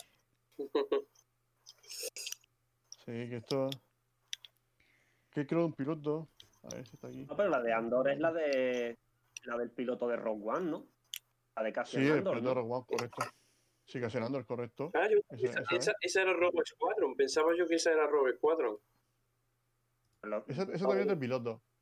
Pero eso, es una Vale, película, vale. que esa la es que dirige la de, la Patty, de Andor, Patty él era un contrabandista, me parece que era en la película, Sí. que hacía trabajos con, con los rebeldes. O sea que supongo que estarán una especie de- por una un especie de lado Han Solo, los ¿no? rebeldes y por otro Cassian Andor. Ujú. Digo yo, por el Vale, vale. Sí, yo imagino que Sí, será sí. un corri- un corri- una cosita así. Y ya creo, bueno, y de Acolyte, yo creo que, que eso sí que va a ser más. Yo creo que Sí, eso sí, me, de- sí me Esa es, llama la más. que, esa es la que va antes en el tiempo, la primera, ¿no? Sí. O sea, eso sí me 200 llama más. Sí, sí. ver- no sé si se- qué será sí. el- el- lo- los inicios de la República o incluso antes de la República. Sí, la, los últimos, últimos días de, de la era de la Alta República, digamos que los casos de esa, de esa Eso, época. eso sí, no, no sé qué es la Alta República, la verdad. No sé en qué se diferencia de la, de la Baja República. Pero, pero sí me llama más la atención que retrocedan más, ¿no? Que siempre estamos en el mismo. Más y más. En el mismo marco temporal. Yo ya he puesto a pedir, yo hubiera pedido una así de, de Darth Maul, la verdad, antes de ser un Sith. De Darth Maul antes de ser un que- Sith. Es que. eh, Que eso, sí, un momento, para los que vimos morir a Darth Maul, yo quiero una explicación de por qué está vivo. O es un clon o qué pasa. No, tiene ver, medio cuerpo robot. Pues una, Tiene medio cuerpo robot, ya quiero una está. serie de Jar Jar Binks. Te lo explican en, Ah. te lo explican en la guerra clon. Vale, vale. Quiero una serie, quiero una serie de Vale. Jar Jar Binks porque quiero algo a lo que odiar en Star Wars. Ah, Lo he dicho. Nadie va a ver eso. Mm, Yo lo vería, nada más que por las risas que te tienen Hombre. que echar, la verdad. Jar Jar Binks. Cuatro, cuatro o cinco copitas de más, eso tiene que ser Ah, la sí, sí. panacea. Ah, sí, sí. Y 7 y 8 para pillar el Claro. punto, porque si no. Hay que ver las no, no sé si, si reiría o lloraría. eh, vos. coñas, fuera coñas, la verdad es que yo lo que quiero em, haceros ver es un poquito una reflexión de que hay cosas que, que rozan en lo absurdo. Si no fuese Ya. porque esta compañía tiene, tiene muchos millones, muchos, Claro. esto sería absurdo realmente. Mirad, fijaos, yo Mm. vengo de una época donde no había tanto contenido. Y esto, em, bueno, pues de alguna manera a, la gente de mi generación nos influía de modo que lo que había para nosotros era un tesoro, lo disfrutábamos. Es más, eh, éramos capaces de esperar toda una semana para ver el siguiente capítulo de la serie que nos gustaba y recordábamos lo que había pasado en el capítulo anterior. Eh, a mí esto ahora me resulta muy difícil. Es decir, yo, el Mandaloriano, la segunda, la segunda temporada, la he empezado a ver el sábado de la semana pasada, sabiendo que terminaba hoy. Porque ver un episodio de 20 minutos con unos conceptos que son tan grandes, porque el universo Star Wars es enorme, para poder disfrutarlo bien, no puedes darle tanto espacio entre una cosa y otra. Ah, no, no es porque no se pueda, sino porque es que tienes mucho contenido eh, audiovisual que estás consumiendo a la vez. Entonces, eh, quiero hacer una reflexión que va un poquito más allá, porque yo soy conocido también porque me meto mucho con las redes sociales, me meto mucho con el consumismo. Y joder, aquí estamos hablando de plataformas de streaming y no podía dejar la ocasión también de meterme un poquito con ellas. Porque la realidad es que hay un comentario que hizo, no sé si hace un par de años, el dueño de Netflix, eh, un par de años o tres, que me pareció muy mal, que dijo que, que para él el principal enemigo que tenía que combatir era el sueño. ¿Por qué? Porque él lo que pretendía, lo que pretendía era conseguir que tú estuvieses eh, menos horas durmiendo, porque se entendía desde un punto de vista matemático y estadístico que si tú estabas menos horas durmiendo, podías potencialmente estar más horas consumiendo Netflix, que es lo que a ellos como compañía les interesaba, les interesa ganar dinero. Esto a mí me pareció muy mal, porque, ¿sabéis una cosa? Las tabacaleras, cuando, cuando tiempos de las tabacaleras, em, tú acusabas a las tabacaleras del gran prejuicio que estaban haciendo en la salud de, sus consumidores y por lo menos las tabacaleras, yo no he fumado nunca, ¿vale? Pero, pero por lo menos las tabacaleras tenían la decencia de ponerse a la defensiva, ¿vale? Que ya eso ya es un logro, se ponían a la defensiva, es decir, de alguna manera asumían que se les estaba atacando porque estaban haciendo algo mal. Sin embargo, este tío está diciendo pretenciosamente y- y en abierto, manifiestamente, que su interés es tú renuncies a algo que es beneficioso para tu salud, como es que duermas, que duermas ocho horas, para que estés eh, enganchado a su producto, lo cual me parece deplorable. Veréis, tener un producto muy bueno y querer venderlo, como toda empresa pues tiene como objetivo ganar dinero, yo creo que es bueno, es bueno fomentar la economía. El problema es que se está, al igual que hacen con las redes sociales, se está mm, intentando ganar dinero a costa de la integridad de las personas. Ahora tenemos mucho producto y eso nos está creando una especie, no de dependencia, ¿vale? Eso ya lo tenemos con las redes sociales, no quiero ir por ahí, pero nos está haciendo tener una especie de síndrome de diógenes eh, audiovisual. Ahora Disney ha cogido, como tiene mm, una serie lo ha cambiado todo en la época de las series, ahora te coge con sus dos santos cojones y te dice, y, tengo la polla tan gorda que te voy a hacer otras 20 series y tal, con esta calidad y tal. Bueno, pues ojalá, mira, me considero fan de Star Wars, pero no me, no me considero eh, defensor de la franquicia, ni, ni- ni te puedo decir que sea fan de- desde hace mucho tiempo. Es algo que consumo, es algo que me gusta. Pero 20 series de Star Wars, todavía me dices, bueno, son 20 películas, como, como, como yo que sé, como las de James Bond, y son 20 películas que veo, pero 20 series, y voy a estar enganchado a 20 series y otras tantas que estoy enganchado de otras plataformas y tal. No sé, de alguna manera yo veo que no me da, que no me da la vida y de que esto lo deberían de enfocar eh, de- desde otro punto de vista. Es decir, creo que se ha hecho una campaña de marketing muy agresiva, demasiado para un público, y a mí, que repito, es una cosa subjetiva y es una opinión mía, pero me genera mucha pereza. Y creo que intencionadamente me voy a perder alguna de estas series. Porque yo no puedo, no, no, no quiero realmente dar abasto a tantas cosas. Es demasiado. Y me fastidia que si me pierdo una serie no voy a entender lo que se dice en otra.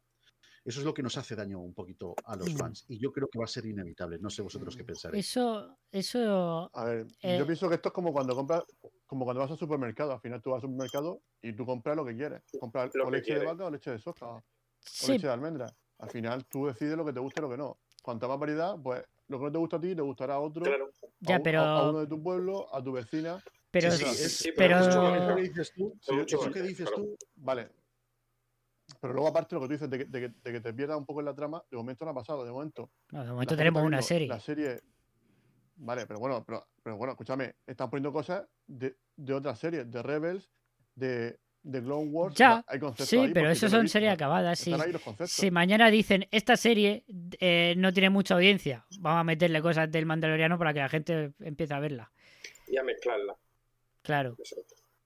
Sí, pero Bueno, pero obliguen a Pero bueno, hay, bueno, hay que, con- bueno, hay que confiar. De momento Disney no lo ha hecho mal con Marvel. Yo creo que el- yo confío, o sea, yo lo que ha hecho con Marvel, yo lo veo bien. Yo lo veo bien porque de hecho Infinity War reventó y Endgame. Pero ya- con Marvel literalmente ha hecho eso que estamos diciendo. Vamos a meter todas de todo para que se vea, para que tenga que verla toda y hasta la que hasta que no tiene nada yo que no ver, digo- yo no meten que algo de los bien, pecadores. Sí, pero Marvel Yo Sí. no digo que esté, Pero que yo, esté por mejor o ejemplo, peor, de otro simplemente personaje durante dos horas y media y con una serie te están metiendo 10 Claro, horas de una serie, 10 horas de otra. Entonces, al final en cómputo dices, tú es que estoy hipotecando Pero el mes, tres días, sus 24 horas cada uno, viendo series. Solo de Star Wars. Vamos a ver, no nos Star engañemos. Esto está, pensado, esto está pensado inequívocamente para tener a más gente suscrita, Claro, en claro. este caso a Disney Plus. Pero lo que quiero decir con esto, al margen de que esté bien o de que esté mal, porque por supuesto esto es una decisión que toma cada uno. Yo solamente expongo el prisma desde el cual yo lo veo.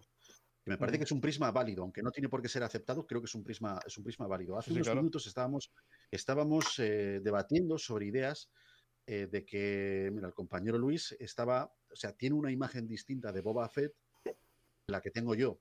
Entonces yo siento que él puede disfrutar de Boba Fett a un nivel al que yo no voy a llegar porque no me apetece cogerme los cómics en los que sale. No me apetece repasarme la- las nueve películas de Star Wars a ver en cuál sale y en cuál no. Clone Wars no lo he visto, no lo voy a ver.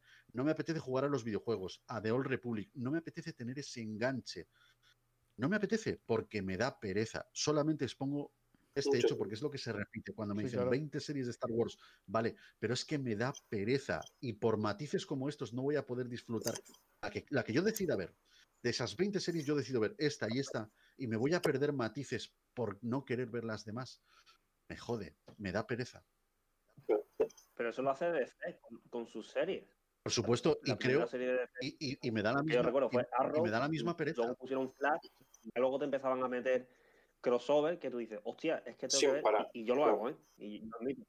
Pero tienes que verte seis series para llegar al evento y, y- decir, y- no, me y- pierdo, no me pierdo lo que está ocurriendo. Y me parece una tocada de cojones al fan, porque es que además me dices, bueno, en el caso de Disney por lo menos sabemos que si mantiene la calidad del Mandaloriano van a ser series buenas, ¿vale? Entre comillas. No lo van a hacer. Vamos Ya- a decir que ya- son series es que Pero es que encima las series de las series de la Rowverso, que son una puta mierda pinchada en un palo, donde no son superhéroes, son cosplayers vestidos de superhéroes. no, no, no. eh, Yo, yo los trajes los, defiendo mucho, ¿eh? Lo mejor que tiene esa serie son los trajes de los superhéroes. Lo, lo- lo- lo mejor, hostia puta, tío. Bueno, bueno. ¿Quiénes sois? Bueno, ¿Cómo será lo peor? Mira, Eh, tú- mira, Flash, Flash Lo peor, es si el superhéroe empezar, pero más te otro podcast, vaya. Flash es el superhéroe más importante de DC. No es ni el más poderoso, ni es el más fuerte. Digo que es el más importante. Flash mueve a toda la editorial. Cada vez que el- el- la no editorial tiene un puto problema con O sea, las ventas, Se- no, Pues eh, pues cogen una excusa para reiniciar el universo, pero eh, quien mueve a, a quien mueve a efectivamente, DC es- Batman y Superman. es reinicia, tío. Sí, pero, Es- no, pero, esos son los que más venden. pero, pero Esos como, o sea, como es Flash, como si puede ser el Big Bang.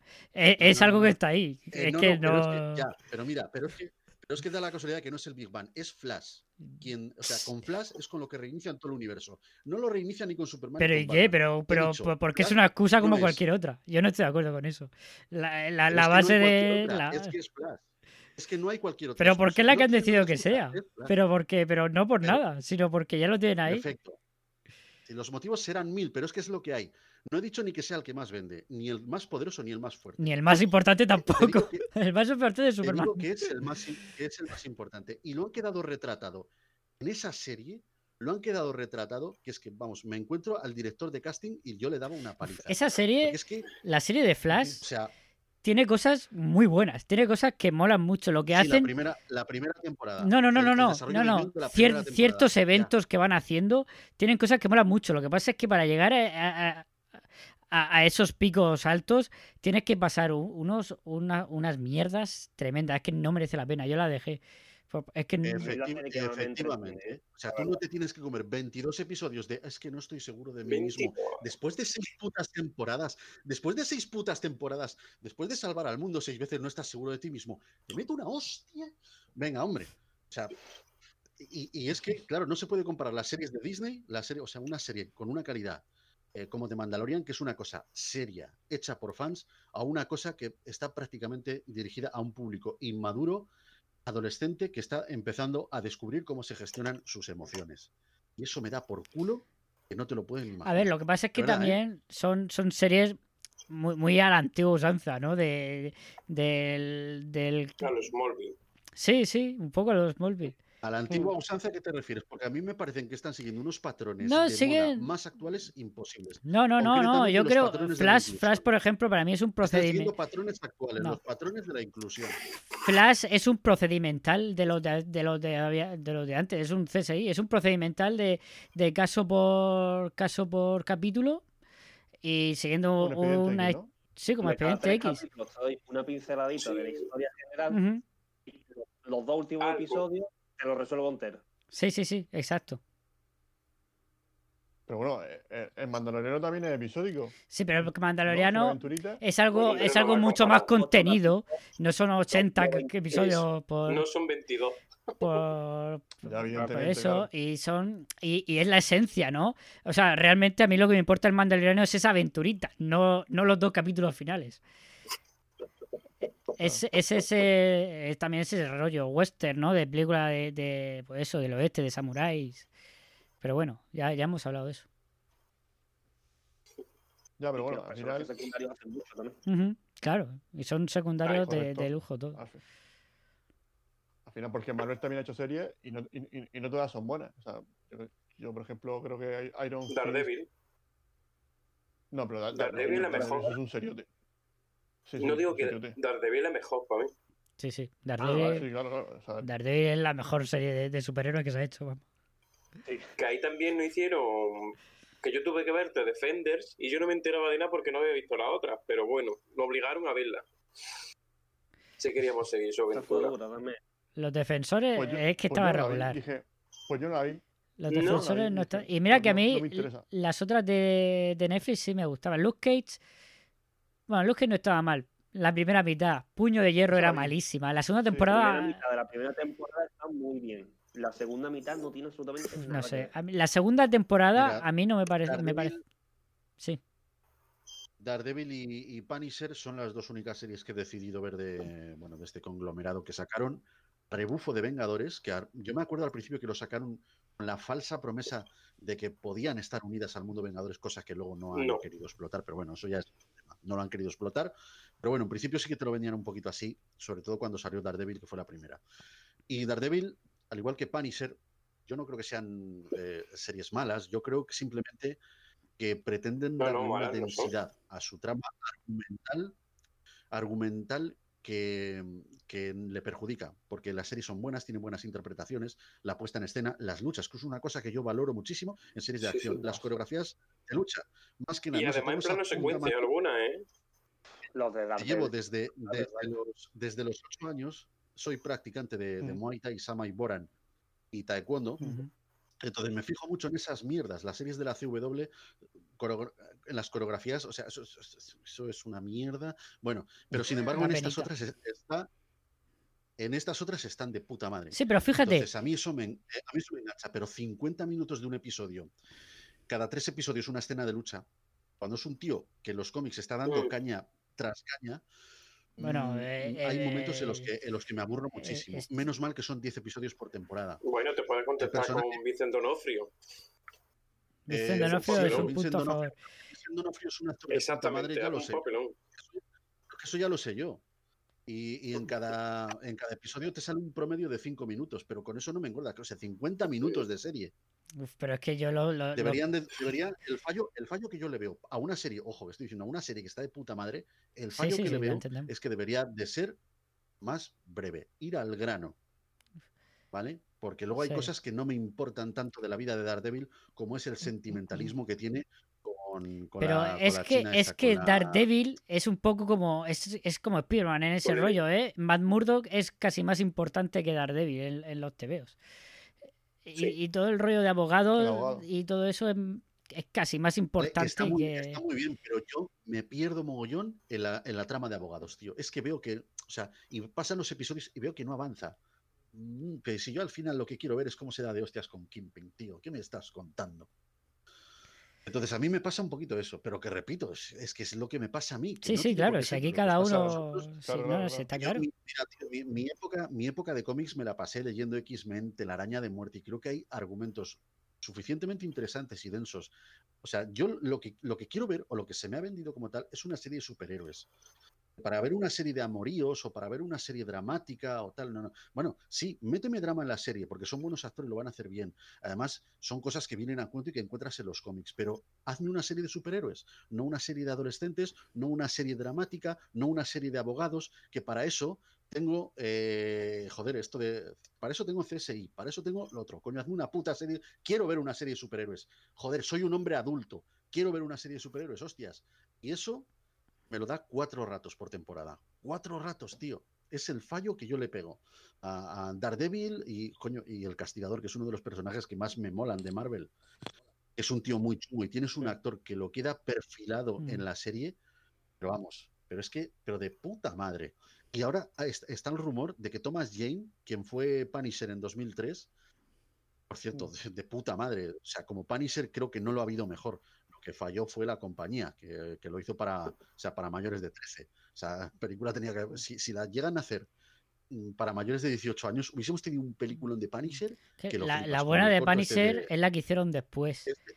Eh, Sí, no, es Derry, Derry Landry. Es un cortometraje que hizo Thomas Jane con dinero de su propio bolsillo y con su amigo Ron Perlman. Eso es Punisher. Y ahí ves el amor que ah, tiene pues esa no la he visto. Yo estoy hablando de una película, eh, un largo. Pues te voy a decir una cosa No, que probablemente te provoque una erección. Y es que Thomas Jane em, ha tirado la, la pelota al estudio para hacer una tercera temporada de Punisher con John Benton, con el, el- el que estaba haciéndolo en la serie hasta ahora, Mm. como, a- como actor principal, pero dirigiéndola él, dirigiendo Thomas Jane. Si eso se materializa, amigo, yo pongo pasta para verlo. Pero no, me lo pienso. Molaría, Pero es el producto- universo ese ya está finiquitadísimo, vamos. Bueno, no, eh, la, la última, la última temporada bueno. de Punisher está bien. Está abierta y está cancelada. Ese, ese universo ya no Sí, lo cancelado. Están todas las series cancelada la canceladas. serie. Bueno, a ver, bueno, bueno, bueno.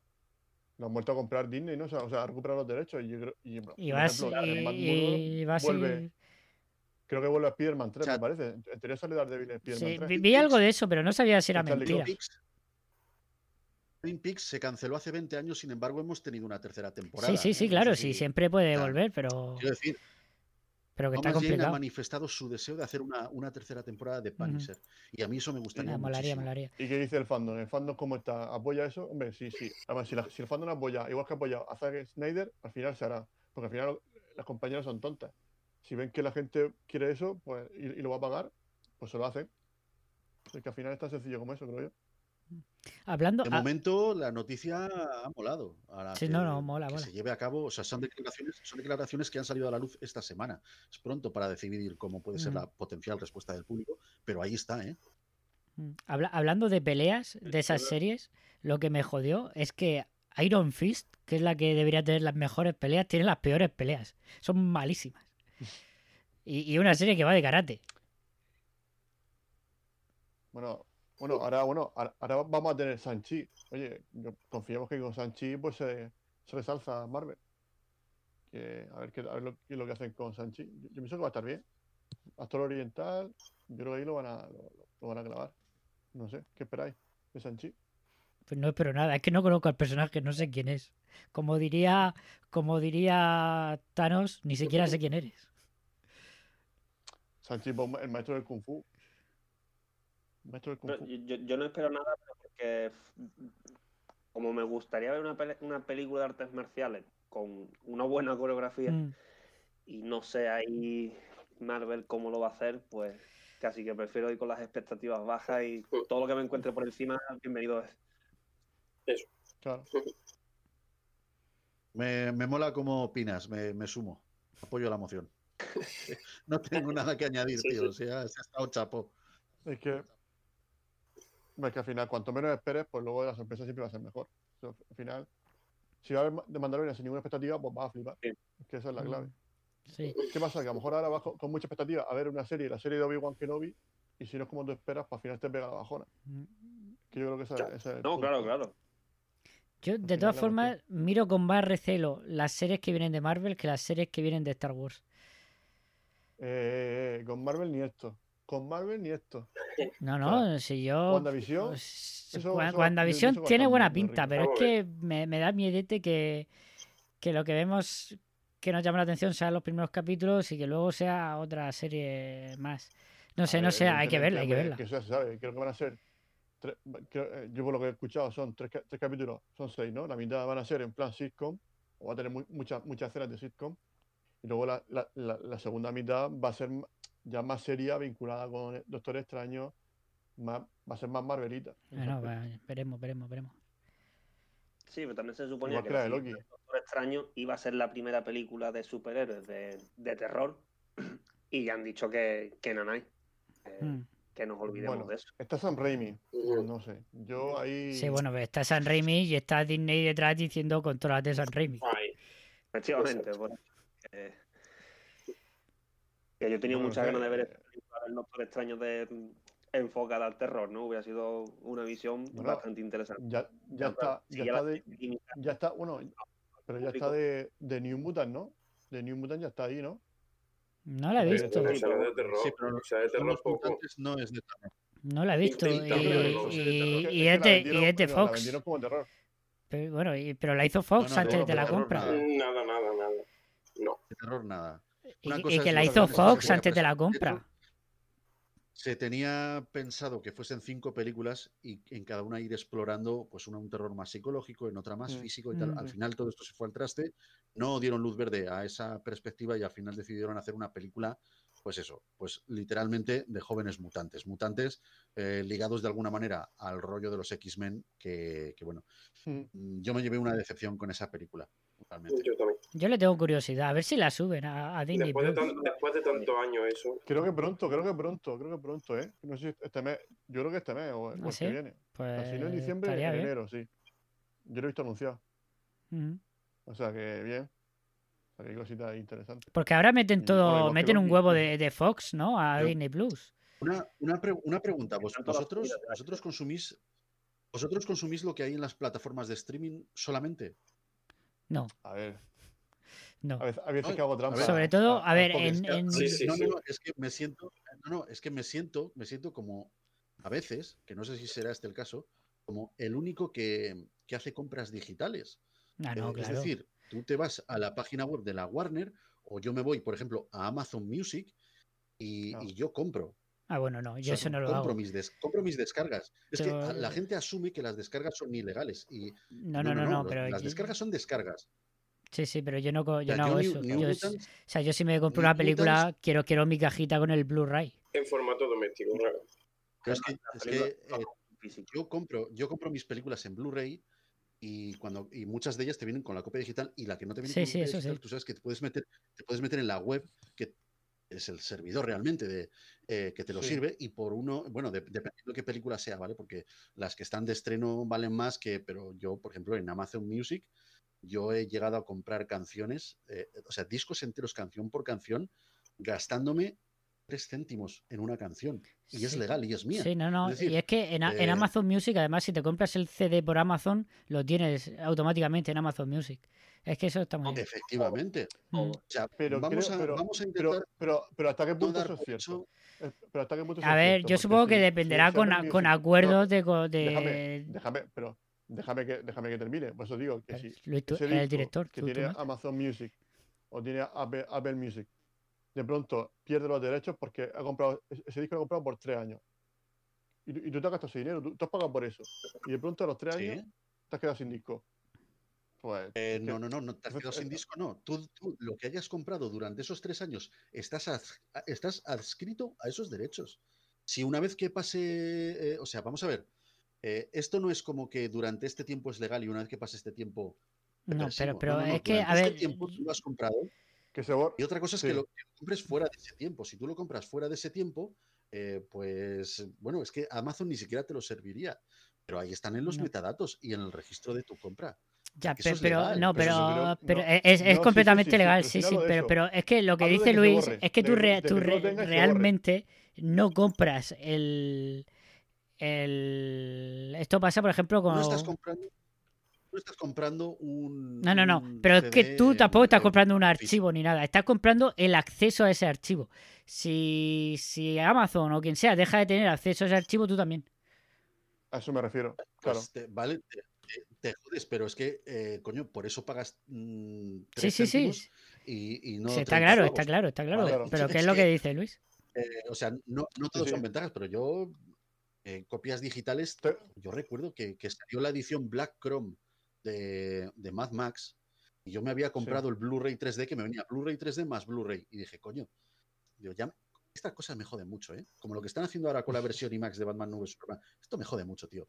Dije, ¿pero cómo que Black Chrome? ¿Pero qué coño es esto? Que, que no es ni más ni menos que la película en blanco y negro. A ver, es que no te Pero, es pero, que pero en es la hostia, ¿eh? no han- Es la hostia.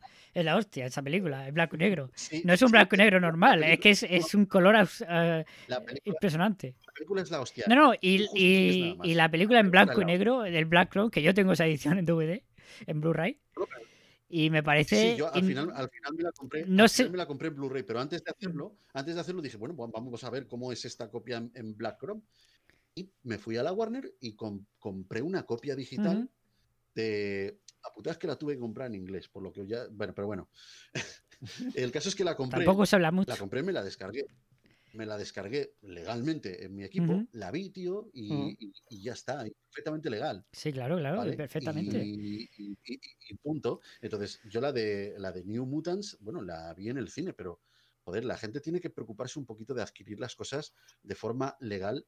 Es que no cuesta tanto sacrificio. ¿No te quieres comprar el Blu-ray? ¿Quieres ver la última película que se ha estrenado en calidad HD y tal? Hostia, preocúpate de ir a las plataformas donde sirven esa película y vela Claro. sin que nadie te pueda echar nada en cara. Ya, pero Es quiero que nadie te decir, pero si sabes que la van a subir a Disney Plus si no tienes prisa, pues me espero y tampoco me Ah, pasa bueno, nada. si no, si no tienes prisa, Claro. espérate. Claro. Claro. Yo, yo en Yo, mi por caso, ejemplo, sí, yo- Yo, yo, me, yo me esperé a Mulan. Yo hasta Mulan valía 22 pavos, dije, yo no iba a pagar 22 pavos. Yo cogí y dije, bueno, Y pues bien que tres meses, pues tres, meses tres meses me he esperado.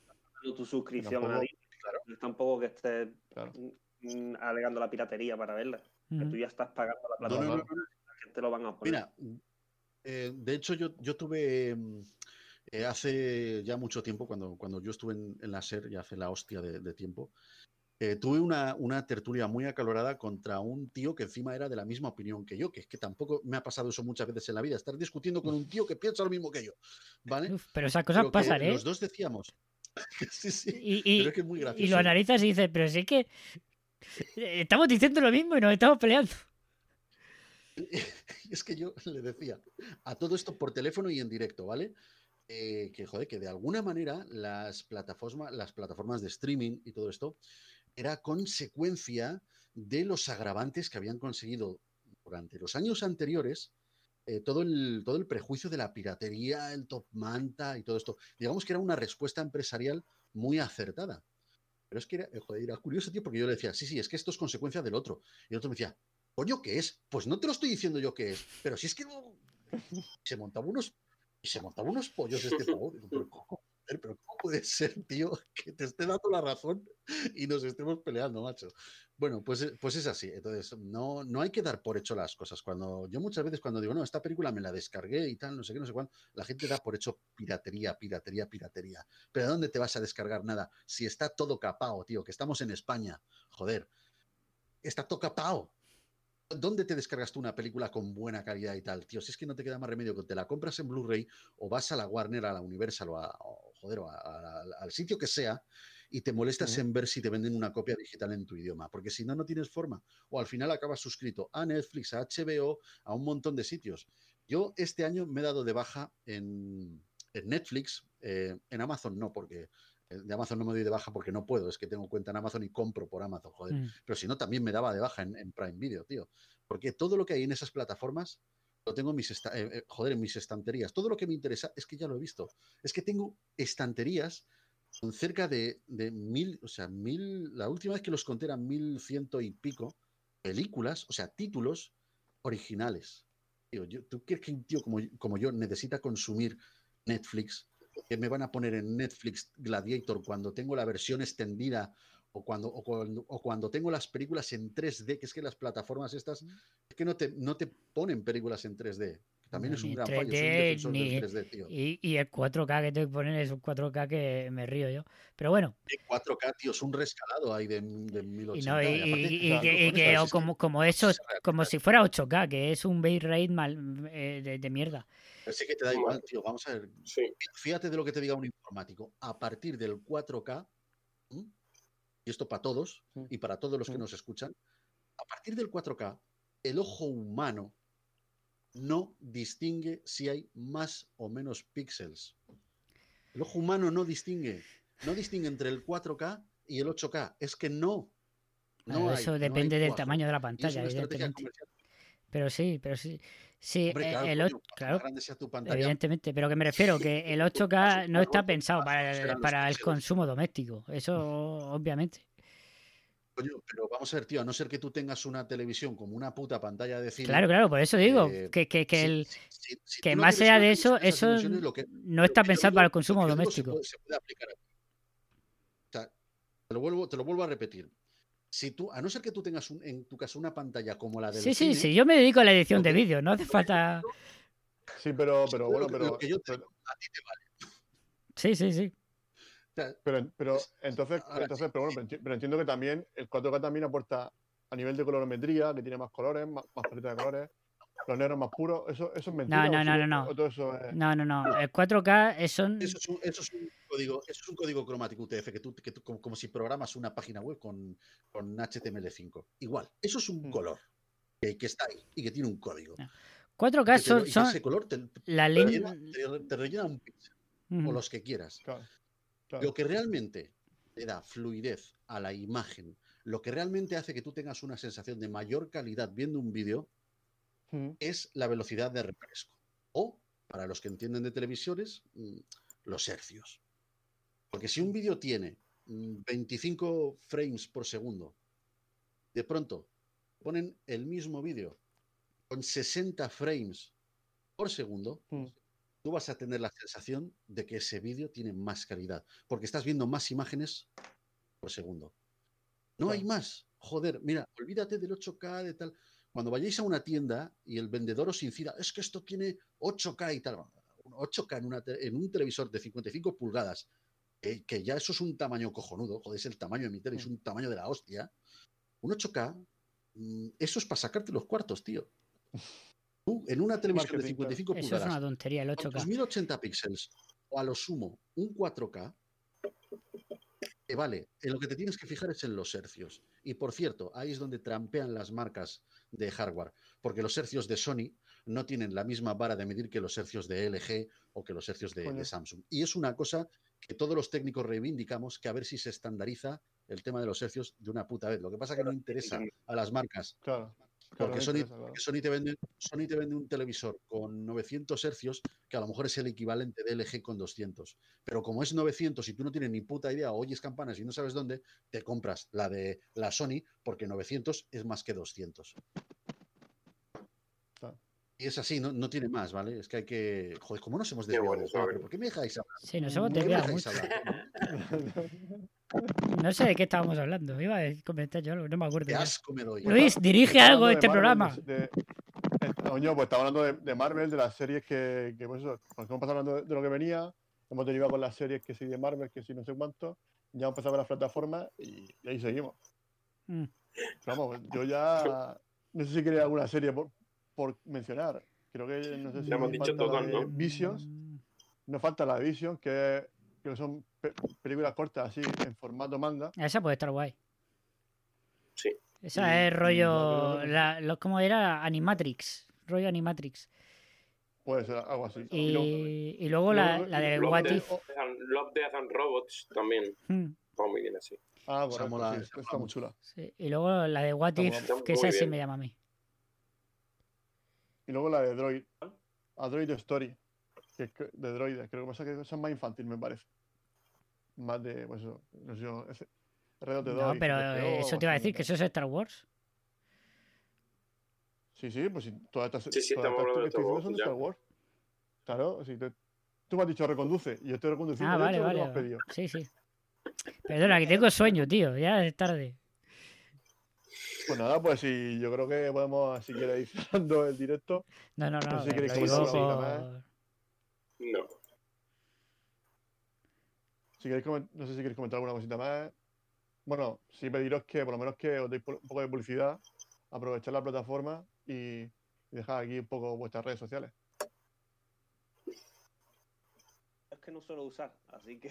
A ver, todo a la vez, todo a la vez no. Bueno. y yo solo tengo el Twitter, yo solo tengo el Twitter que es Rocket Pocket. Raúl Medina. Las dos cosas las voy a encontrar. Ah, yo si queréis oírme desvariar todavía más, pues nada, podéis ir a mi podcast que es La Fricoteca, con cada kilo las dos. Ahí se habla de, de cine, de, de- buen cine y a veces de cine Mm. cutre que mola. Y nada, Spawn. Twitter, es próximamente, Spawn. próximamente en, en los peores podcasts. Bueno, y nada, eh, en Twitter, eh, arroba la fricoteca, como digo siempre, con cada kilo. Y bueno, pues ahí, ahí me veréis, pues, pues bueno, pues un poquito dándole rienda suelta a lo que es la pasión por el cine. Qué bien. A ver si. No, Bueno, no lo- eh, Perdona. No digo que, que Iñaki, que te escucharé. Que te escucharé, que. Que. sí, eh, el de Spawn lo ha hecho con Raúl. Raúl ¿Ah, está sí? participando en, en es- eso. Spawn sí. mola. Spawn mola.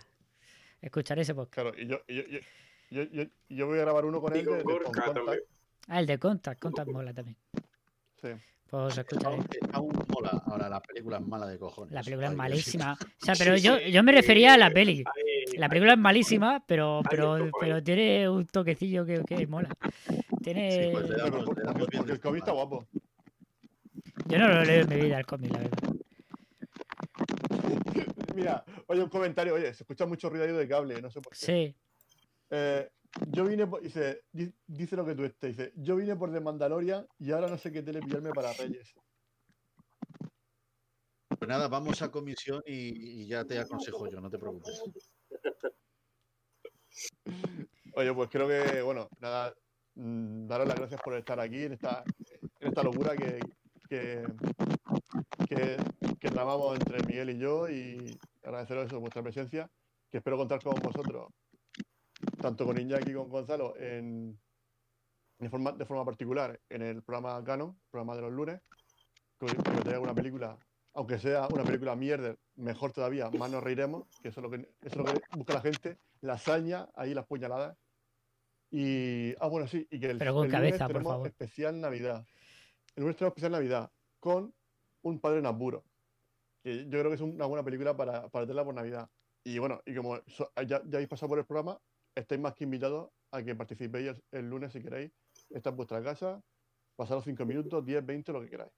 ¿Correcto? Muchísimas gracias. Se agradece muchísimo. Gracias. Pues nada, pues desearos a, a, a todos los que estén, estén viendo, desearos feliz Navidad. Recordar también a la gente que ha pasado por aquí, por, por el chat, a lo que tú estés, a Vélez, un memento y. No, un memento. Volvemos. Luego estaba. Volvemos, ¿no? Y volvemos. Sí, correcto. Eh, luego ha estado también aquí más gente. ¿Quién más, quién más ha, estado, ha estado por aquí? Bueno, ha estado Radio de Babel también por aquí, que se- luego se ha metido. Eh, bueno, Lady Rock and Santi. Juan. Y más gente. Es que, los 666. villanos también. Sí, Dog, los villanos. Loco. Bueno, sí, bueno. pues a todos vosotros. Que nada, que es un placer, que gracias por estar aquí. Prometemos el lunes venir con más y mejor y, y con muchos villancicos. Pues nada, eh, bueno, eh, Luis, ¿alguna, ¿alguna cosita que decir antes de, de irnos? No, el lunes, el lunes sale el café de Rick. Ah, correcto. Se me Pues ha no sé, ol- venga, haz tú la bully. No, ¿Con no, qué, con ya, qué ya la he película? hecho. Eh, sabes que ni me acuerdo ya. ¿Qué, qué película hicimos la última vez? Eh, no, no lo recuerdo. pues, pues, ¿cuál fue? No sé, no sé. Hicimos, hicimos lo que el viento se llevó. Igual fue la otra. El, ah, sí, no sé qué de los, ca- de los, de los- de los caídos. No. De los malditos, de los caídos. Ah, sí, el, el joder, ¿El pueblo de los malditos? no. No, no, no. Eh, El Valle. Peliculón, ¿eh? Espérate, macho, uh, qué rabia. Eh, eh, es que Eh. se, se me ha olvidado por completo. Sí, sí, sí, bueno. Pondremos- buena promo, buena promo. Buena promo. Son las 12, Bueno, pues te sí. perdono. Sí, es que es, que es muy claro, tarde, sí, que luego Es que no son horas. es viernes, Bueno, eso, que. Sí. no me quedaba nada, pues eso, que- cerveza, que he tenido que beber estar- agua. Madre mía, qué feo está eso. Nada, que gracias por. Sobre todo, bueno, a, lo- a los que- a vosotros que habéis venido hoy al programa, por aguantar hasta tan tarde. Perdonad esta hora de retraso que ha sido por motivos técnicos. Y nada, que, que sido un placer. Que os quiero mucho. Eh, re- recordad a todos que nos sigáis tanto en Discord, como en Telegram, como en Twitter, como en Instagram, como en Facebook, en YouTube. En Bueno, estamos en todas partes. Estamos en todas partes y en ningún sitio. o sea que, nada, desearos lo mejor y que, y que el año que viene sea incluso mejor. Bueno, incluso no, seguro va a ser mejor que este porque este año Seguro, ha sido seguro mejor. desa- desastroso. Bueno, Feliz Navidad. Venga, vaya bien. hasta hasta luego. luego. Hasta luego. Hasta luego. Hasta luego.